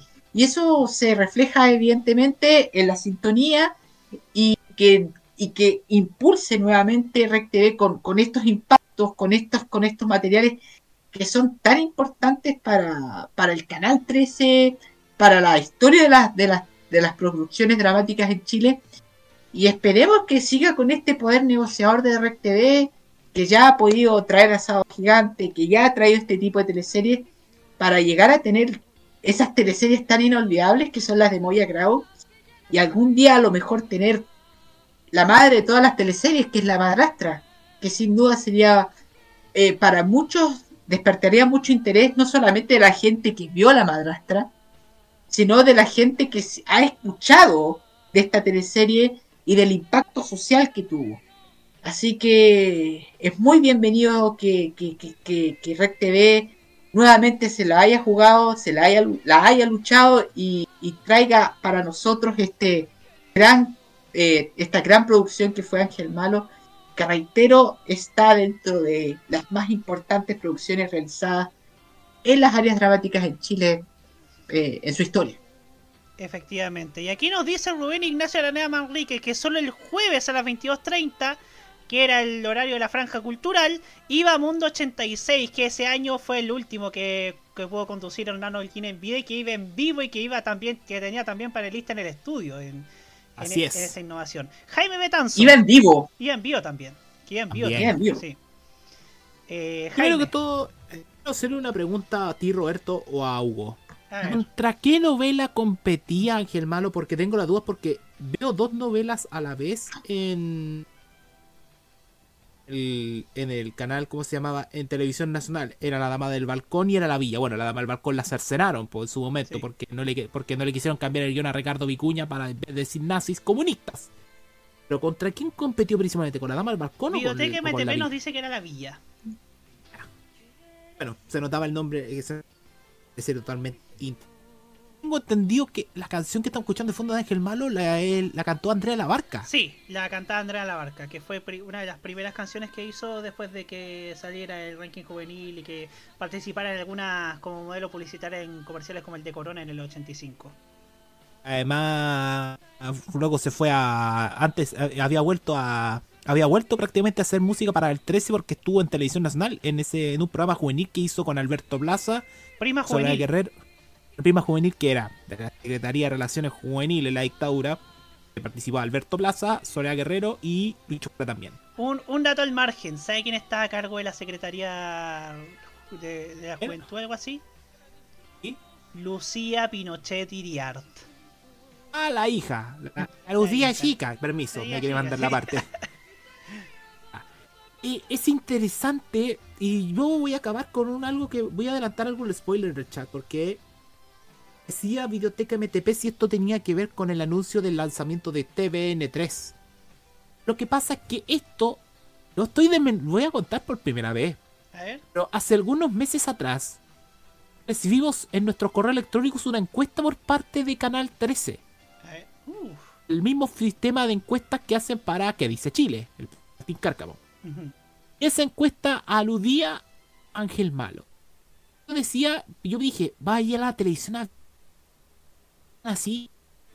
Hasta que me di cuenta una semana, ahora semana antes, eh, que iba a ir por Rec TV. Yo dije, acá debieron haber pactado para que solamente la novela se emitiera por cable de forma interna y no externa. Eh, convengamos de que Rec TV es, una, es un canal de circuito cerrado por cable. Entonces puede, solo pueden verlo ciertas personas que están abonadas al cable, desde gente que tiene BTR, eh, ¿qué otras más? El Movistar, Tercer Estándar, Zapping. Entonces ahí tienen la limitancia y yo creo que ahí les aprobaron por parte, yo creo, de la Globo de- y además del hijo de Casiano Gabus Mendes eh, emitir esta novela. Hubieron varias novelas de Gabus Mendes que se emitieron en nuestro país. Por ejemplo, estaba por ejemplo, estaba TTT. Luego se llamó El amor está de moda en el país. Fernando Glige y Lete. Champagne. Aquí lo conocimos. Que lamentablemente fracasó contra Rompe siendo prácticamente un thriller champaña. Thriller. Ellas por ellas. Este. eh, te conté. Y Ángel Mal. Eh, eh, también otras más, como por ejemplo. Y bien mi querer. Me- Meu bem, meu mal. Esas son varias.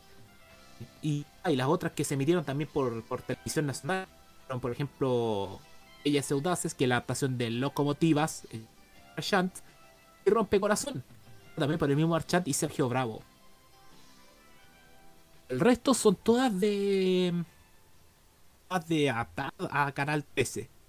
Ahora, Moyagrau claramente hay un tema y tiene que ver con Televisa, porque casi todos los guiones de Moyagrau son de Televisa. Eh, la Colorina, clásico país, el 87, que luego estuvo también lo emitieron en televisión nacional el año 82, la versión mexicana. Astra, es decir, de la Astra creo que es la única. Eh, solamente permitieron la venta de DVDs, pero no la ejecución a través de Canal 13. Otras más hizo Moyagrau, eh, El Cobarde, La Trampa, La Última Cruz, esas fueron las últimas. O en 1900, en pleno mundial de Estados Unidos.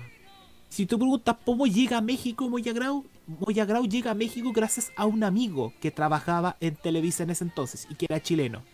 Eso, el nombre de esta persona era nada menos que Valentín Pimstein. Pimstein es eh, productor de novelas de Televisa. Lo heredó su hija. Hija Valentina también es productora de novelas. Y forma parte de este selecto grupo de productores que hicieron novelas en Televisa. Pregunta, Jaime, pregunta. Viviana Pimstein, que era la le- que era la, la que hacía la, la letra de las canciones, como por ejemplo de la trilogía de las Marías, ¿también eh, era la hija? ¿O era la esposa? era- Sí, pues, no, no, era la hija. Era que la hija. Ah, ya. Y ahí la- tiene. Que y, claro, y Viviana trabajó en las novelas de Talía, pues, con María Mercedes y María la del Barrio. Ujú. Entonces, y es y el padre es Valentín. Valentín Pimstein estaba desde los años 60, 70 trabajando para Telesistema Mexicano con cuando ya estaba Emilio Azcárraga Vidaurreta antes de morir. Luego siguió con la confianza de su hijo Emilio Azcárraga mismo. Entonces, de ahí se lo llevan a Moyagrau a México. Ahora, con las novelas de Casiano Cabuzmendi debieron haber llegado al acuerdo de que la novela solamente se puede emitir por circuito cerrado, o sea, televisión por cable, sin ningún problema. Y aquí está perfecto. Van a pasar, van a ser ya 37 años de la emisión de esta novela y va a ser increíble ahora ver cómo eran las novelas de antaño, porque nosotros estábamos acostumbrados a de TVN, en YouTube, pero nunca vimos una novela ochentera de Canal 13. Nunca. Yo creo que nunca tuvimos acceso a Semidios, eh, sí tuvimos algo de acceso a la madrastra, a los títeres, Se repitió en su minuto Ah. Andrea Justicia de Mujer. a Justicia Mujer, que además el 13 gastó harta plata en la actriz que trajeron, po. Claro, Cecilia ¿Cómo se llama? Senchi. Cecilia Sensi, que se, se gastaron harta plata porque era una actriz renombrada en Argentina. Sí. Y, para variar, Ángel Malo, el gran protagónico de Carolina Rey, que la consolida como una de las grandes actrices de novelas en nuestro país junto a Bastián Bonhoeffer. Y la lista de actores que llegó a esa novela también es muy impresionante, por lo tanto va a traer mucha nostalgia y además vas- vamos a redescubrir ese Chile de los 80s bajo la óptica de las novelas. Apenas veíamos el Chile de los 80 ni a TVN, pero no el que imponía Canal ese Otra Que era la visión que según un que según el último especial de aniversario que hicieron era el Chile era la familia tradicional que, que que mostraba el canal de la Universidad Católica, por ejemplo. Que eso lo veía en el programa de aniversario, el último que hicieron para los 60 años.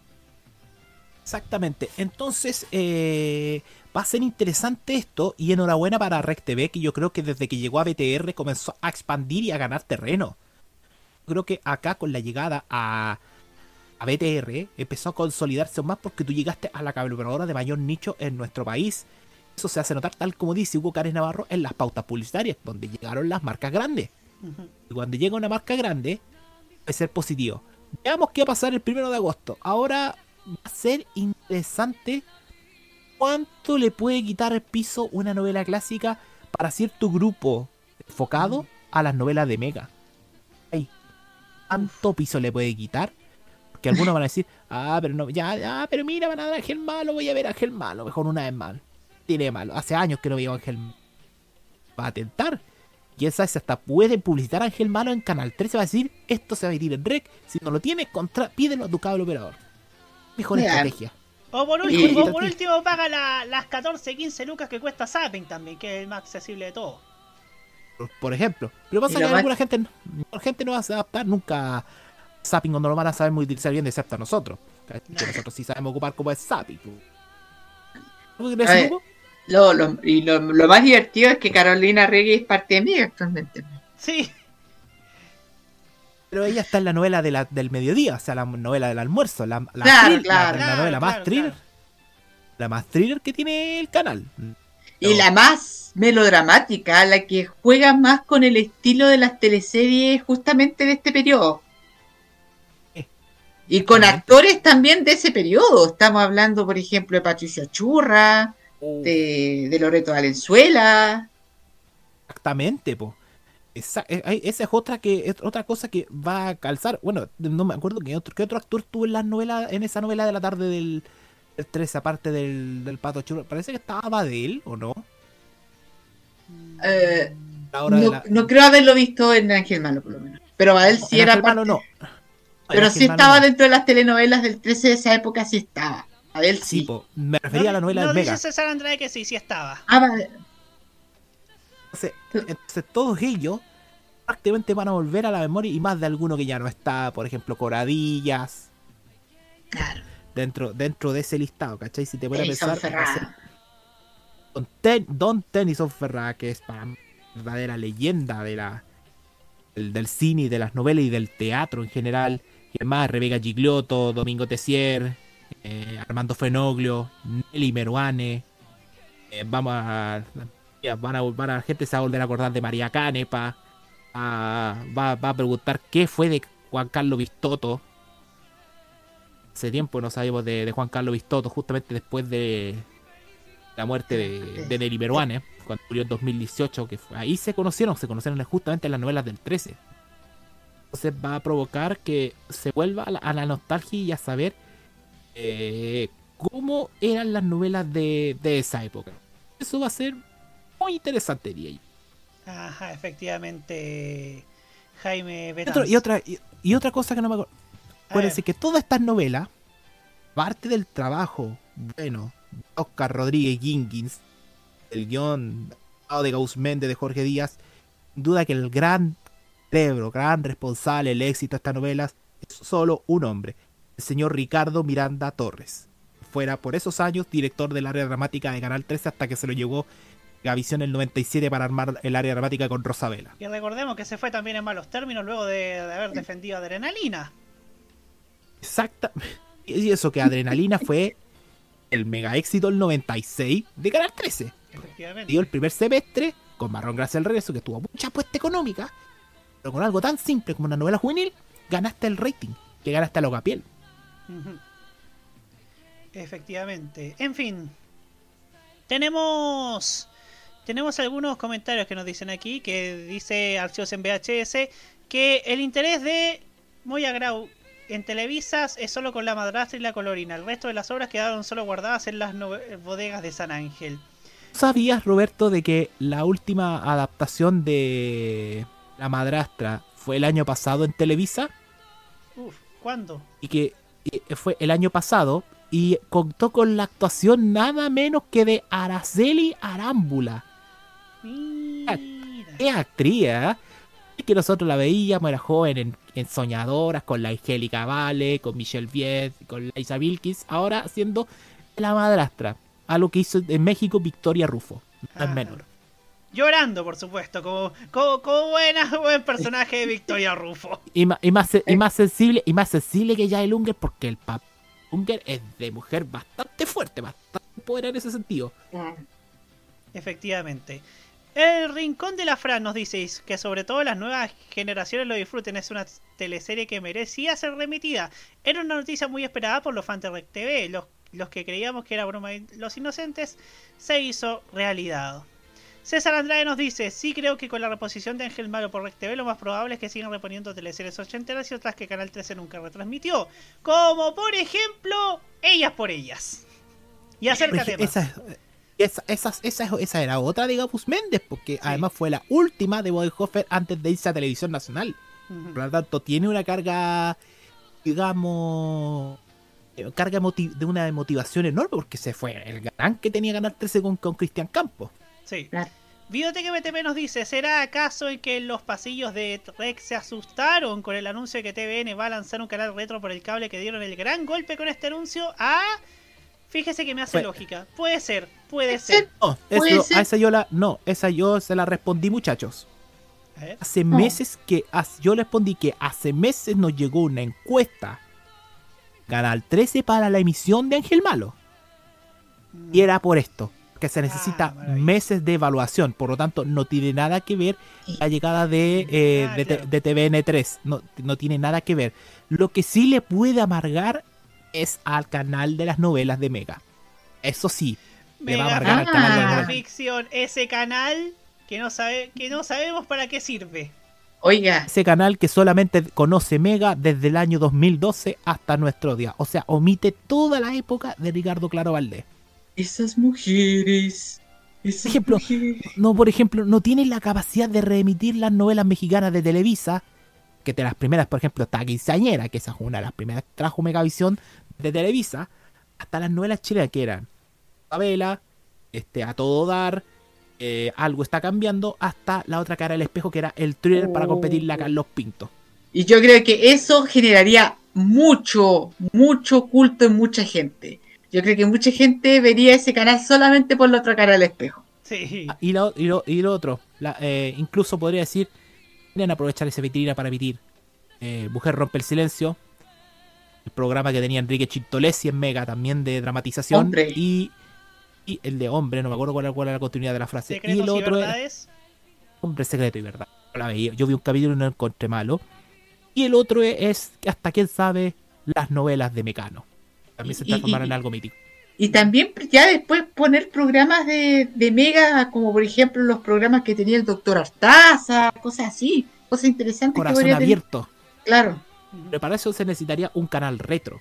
Mega, Sí, ¿no? pero No. podríamos, se podría adaptar. Transforma en mega ficción en mega retro, po. Y no sería malo, Y no sería malo. Malo. No sería malo tampoco. Mira, No, y mira no. lo que me están diciendo, y mira lo que me están diciendo acá en el chat. Y, y quién sabe, Condominio, la primera producción que tuvo Megavisión con Chile Films en el 91.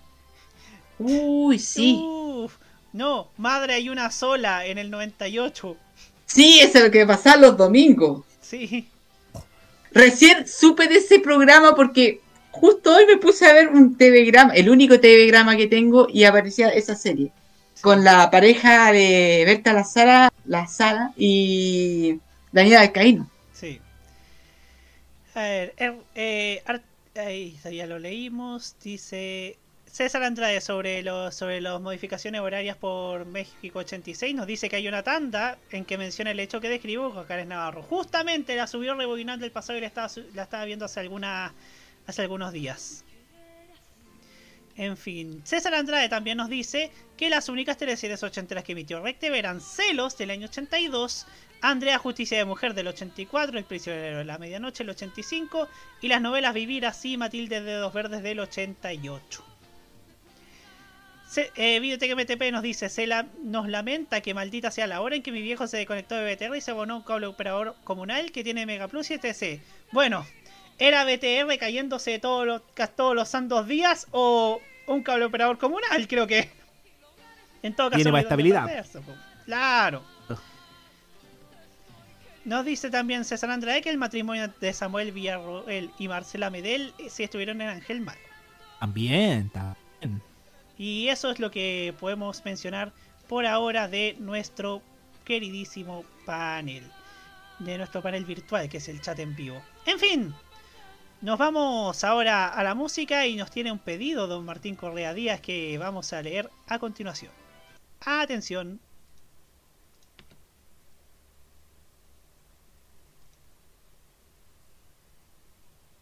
También. Y me gustó. En España están en verano, así que me da buenas vibras, así como de día veraniego todo. Y por eso me gustó. Así que sin más preámbulos, acá está el tema. Aquí tenemos el tema Mejores momentos en las voces de Noan y Edurne. Disfruten.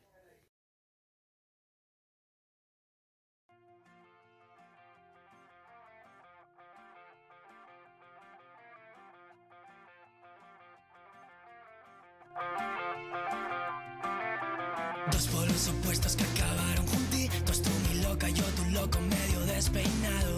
Te paso a buscar que quiero verte un ratito y si me haces de DJ las acabamos gritando. Da igual que seas de Blink 182 y yo prefiero baladas de amor. Yo las canto contigo si tú las lloras conmigo y en mi corazón cabemos los dos. En el clásico picado se hará formando un equipo y es que no sé qué ha pasado que te miro y me derrito nos comemos los dos y ahora todo sabe mejor. Es que los mejores momentos no se ponen en stories, pero veo tu cara en el fondo de mi móvil con tu bikini turquesa memoria de calor.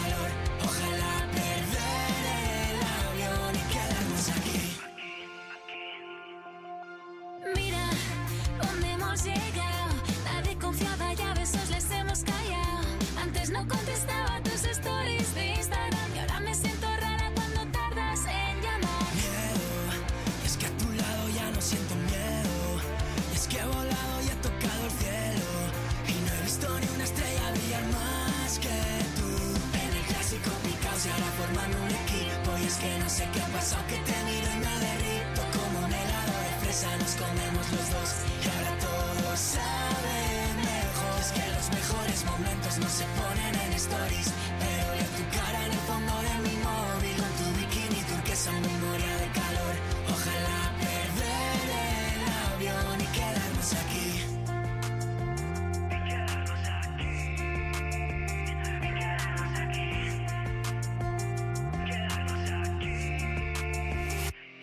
Clásico picados y ahora forman un equipo. Y es que no sé qué pasado, que te miro y me derrito. Como un helado de fresa nos comemos los dos. Y ahora todo sabe mejor. Es que los mejores momentos no se ponen en stories. Pero veo tu cara en el fondo de mi móvil. Con tu bikini turquesa memoria de calor. Ojalá perder el avión y quedarnos aquí. Y quedarnos aquí. Y quedarnos aquí. Y quedarnos aquí. Y quedarnos aquí. 10 y 40 minutos.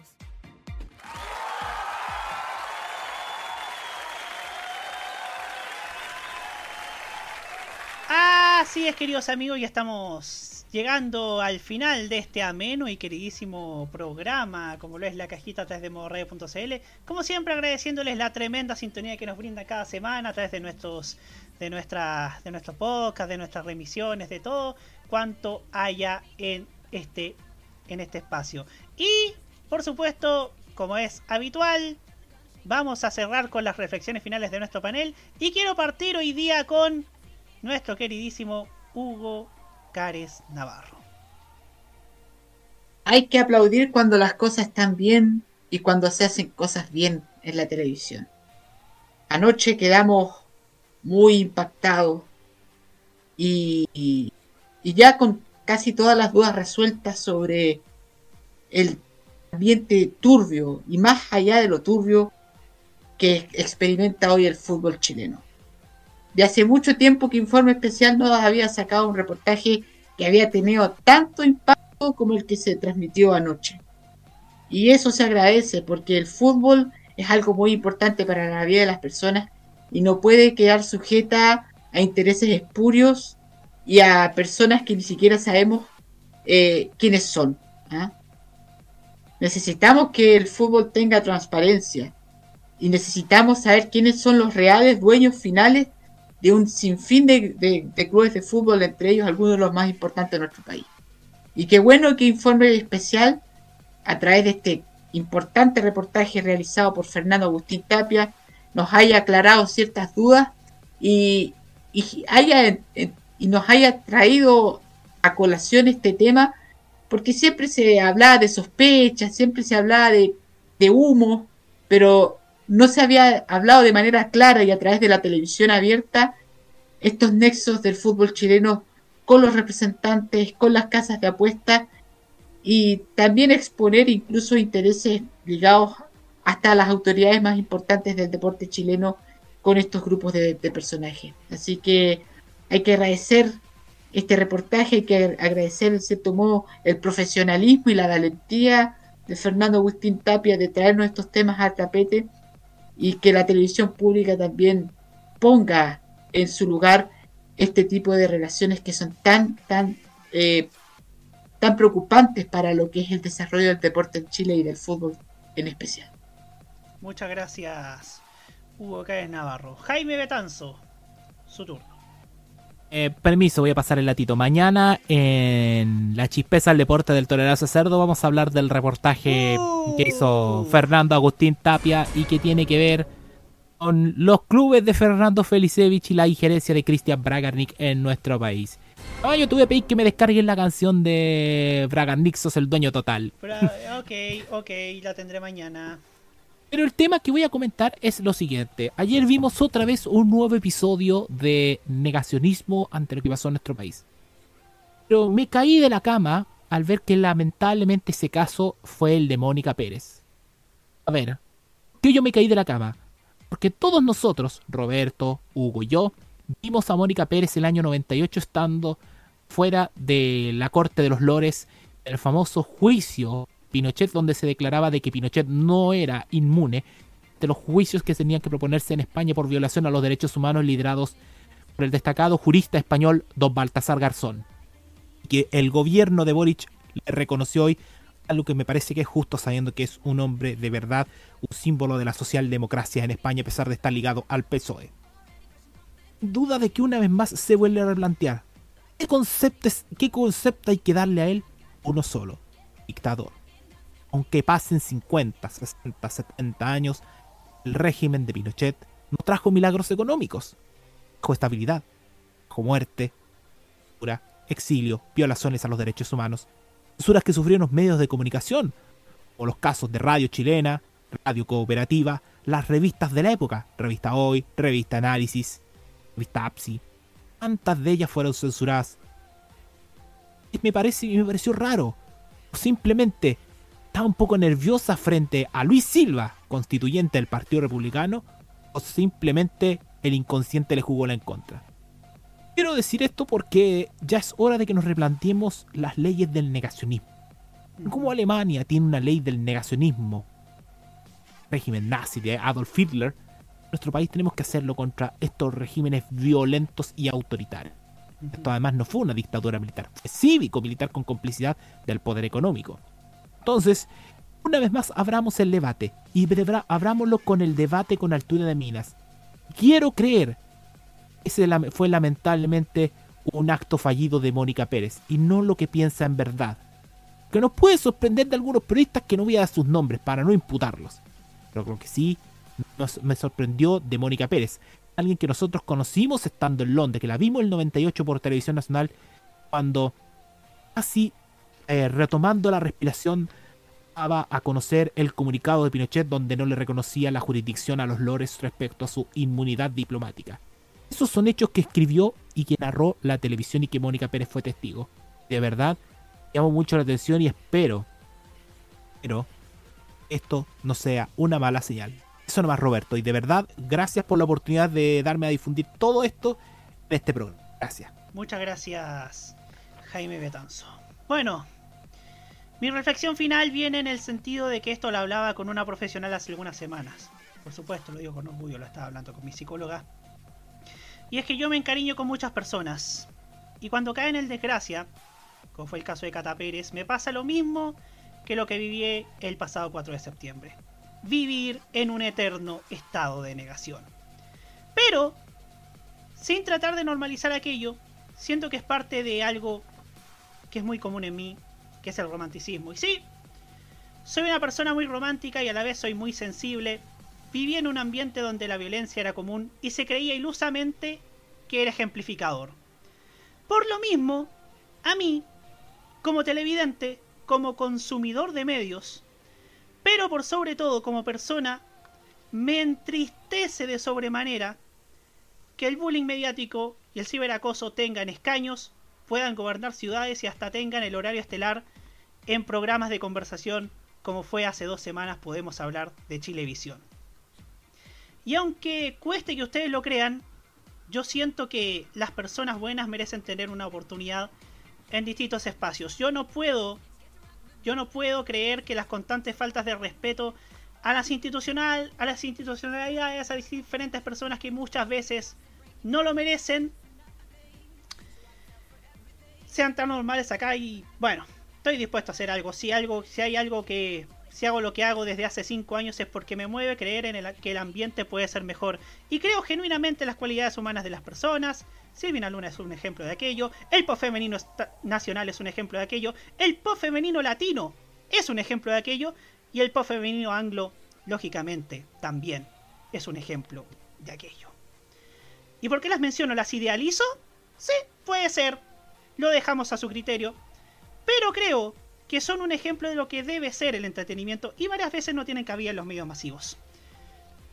Yo soy Tea, soy sensible, soy romántico y esos son motivos fundamentales por los cuales me apena mucho, me apena mucho las injusticias que se cometen muchas veces en la tele. Claramente Mike Orsini no eligió estar en la situación en la que está. Porque ella entró a la política para servir, para aportar desde su vereda. Y es injusto que ella y su familia tengan que vivir el escarnio constante de una persona miserable que tiene todo el horario estelar para ella y luego usa las redes sociales para ejercer el ciberacoso contra su madre.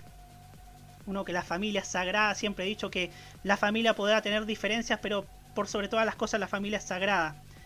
A nadie le gustaría estar en sus zapatos en una situación tan delicada como esa. Y la crítica no solo apunta a la señorita Aranguis como persona, sino cómo los medios se abanderizan por ella y ocultan o, le inventan un eufemismo a sus insultos y a su mala educación. ¿Y sabe lo que más me duele a mí? Es que Podemos Hablar, no todos tienen el derecho a sentarse en la misma mesa. Y claramente ese bar, que, es conducido por el señor Cretón, se reserva el derecho de admisión. ¿Ha acudido a ese programa algún artista nacional a ese programa esta temporada? ¿Acaso Loyalty, Acrila, Kia, Shirel, Sulfía Princesa Alba, Paula Rivas y tantas otras no deben tener el mismo derecho de estar en ese programa como lo tiene Daniel Aranguis? Claramente en ese programa no hay justicia social, ni mucho menos igualdad de condiciones para todos. Tal vez sonará muy idealista, y sé que la farándula tiene un público cautivo, y eso lo veo todos los días en Instagram. Y sí, están en su derecho de entretenerse con farándula. Yo lo puedo entender. La gente está chata de política, la gente está chata de cómo ver cómo los políticos están prácticamente usando armas terribles para poder posicionarse en la opinión pública. Pero la música también, todas las expresiones tienen su público y todos deben tener el mismo derecho de salir en los medios. Y todos tenemos derecho de disfrutar de lo que nos gusta. Y si no está en la televisión abierta, bueno, la buscamos en otras instancias, como en la como en, el streaming, como en YouTube, aprovechando que Pamela Díaz ha entrevistado a varios, a varios artistas y también Martín Orrego, que me parece que es una gran gestora de música nacional, sobre todo música femenina, sobre todo en los 40 y en, en el show de YouTube que tiene también es un ejemplo de aquello. Y no es justo que por la ambición de una persona, Arangui por supuesto, tengamos que todas las semanas lamentar que ella tenga los privilegios que tiene en el medio hasta, y hasta llega, diría, yo, a ser sencillamente estresante. Y usted me dirá, pero en los 90 y 2000 también había, repito, puede ser, pero al menos esa gente era neutralizada. Ahora no hay cordón sanitario para este tipo de personas. Y como una persona que se propone ser crítico, le duele que tengamos que hablar de esto y por eso, desde lo más profundo de mi corazón, anhelo que la gente buena pueda ser tomada en cuenta en el espectáculo chileno. Porque, voy a decirlo esto a título personal, vaya que gocé estar entrevistando a la gente que uno confía en que son buenas personas en los premios Pulsar. Y uno desearía que puedan estar en todos los canales, no solamente en TVN, que lo hace porque, porque, porque tiene la voluntad y sobre todo porque tiene el equipo humano y técnico para hacerlo. A la televisión chilena claramente se lo cargó la fregada y por esta, por esta gente que siempre usa las mismas artimañas para triunfar. Y yo, como romántico que soy, o mejor dicho, como sensible que soy, y lo asumo con hombría que soy sensible, me descorazona. Pero si hago lo que hago en estos cinco años, es porque creo, humildemente, que el espectáculo chileno puede ser mejor y pueden estar los dos mundos en igualdad de condiciones, como sucede en Estados Unidos, en México, en Argentina, en Europa, en todos lados, donde ambos mundos congenian y no buscan destruirse los unos a los otros, como sucede acá. Creo en la gente que tiene valores, respeto, amor y que nunca va a buscar dañar a nadie. Creo que esa gente puede llegar a escaños, cargos complejos de elección popular y también puede ocupar el horario estelar de importantes programas. Eso me mueve porque soy romántico, porque creo en el, que el amor y el buen corazón pueden hacer más grande la tele en nuestro país. Aquí termina por hoy la cajita en modo radio.cl. La televisión claramente bien vale la pena. Claramente vale la pena hacer esto. Todos los días lo pienso esto es muy hermoso. En la industria de la televisión es hermosa, aunque varias veces no comprendemos cómo funciona acá o cuáles son el tipo de personas que le dan cabida todos los días en los medios y que a veces tienen la vitrina que no merecen. Roberto. Y, sí, Hugo. Y la responsabilidad es de nosotros los televidentes. Sí, es de usted. Es de usted sobre todo. Es de usted es de usted, sobre todo cuando, cuando le muestran algo y nota que es violento, hágase el favor y prefiere otra cosa, la verdad. Pero la, reitero, la televisión bien vale la pena, siempre la ha valido y creo que las personas humanamente buenas deben tener su lugar de privilegio con todos los merecimientos que ellas tengan. Nos vemos la próxima semana. Gracias Jaime, gracias Hugo, gracias a todos los que comentaron, gracias a todos los que estuvieron acá. Nos vemos la próxima semana y espero, y espero que tengamos tantas buenas noticias como las que tuvimos hoy día en este espacio. Porque cuando hay buenas noticias, vaya que da gusto hacer este programa. Muy buenas noches. Buenas noches.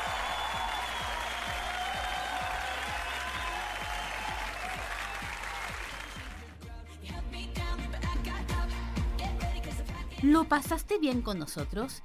Esa es la idea. Si llegaste acá es porque te gusta reflexionar sobre los medios y la televisión en Chile. Contamos contigo la próxima semana en una nueva terapia mental. Cerramos por esta semana la cajita en modoradio.cl.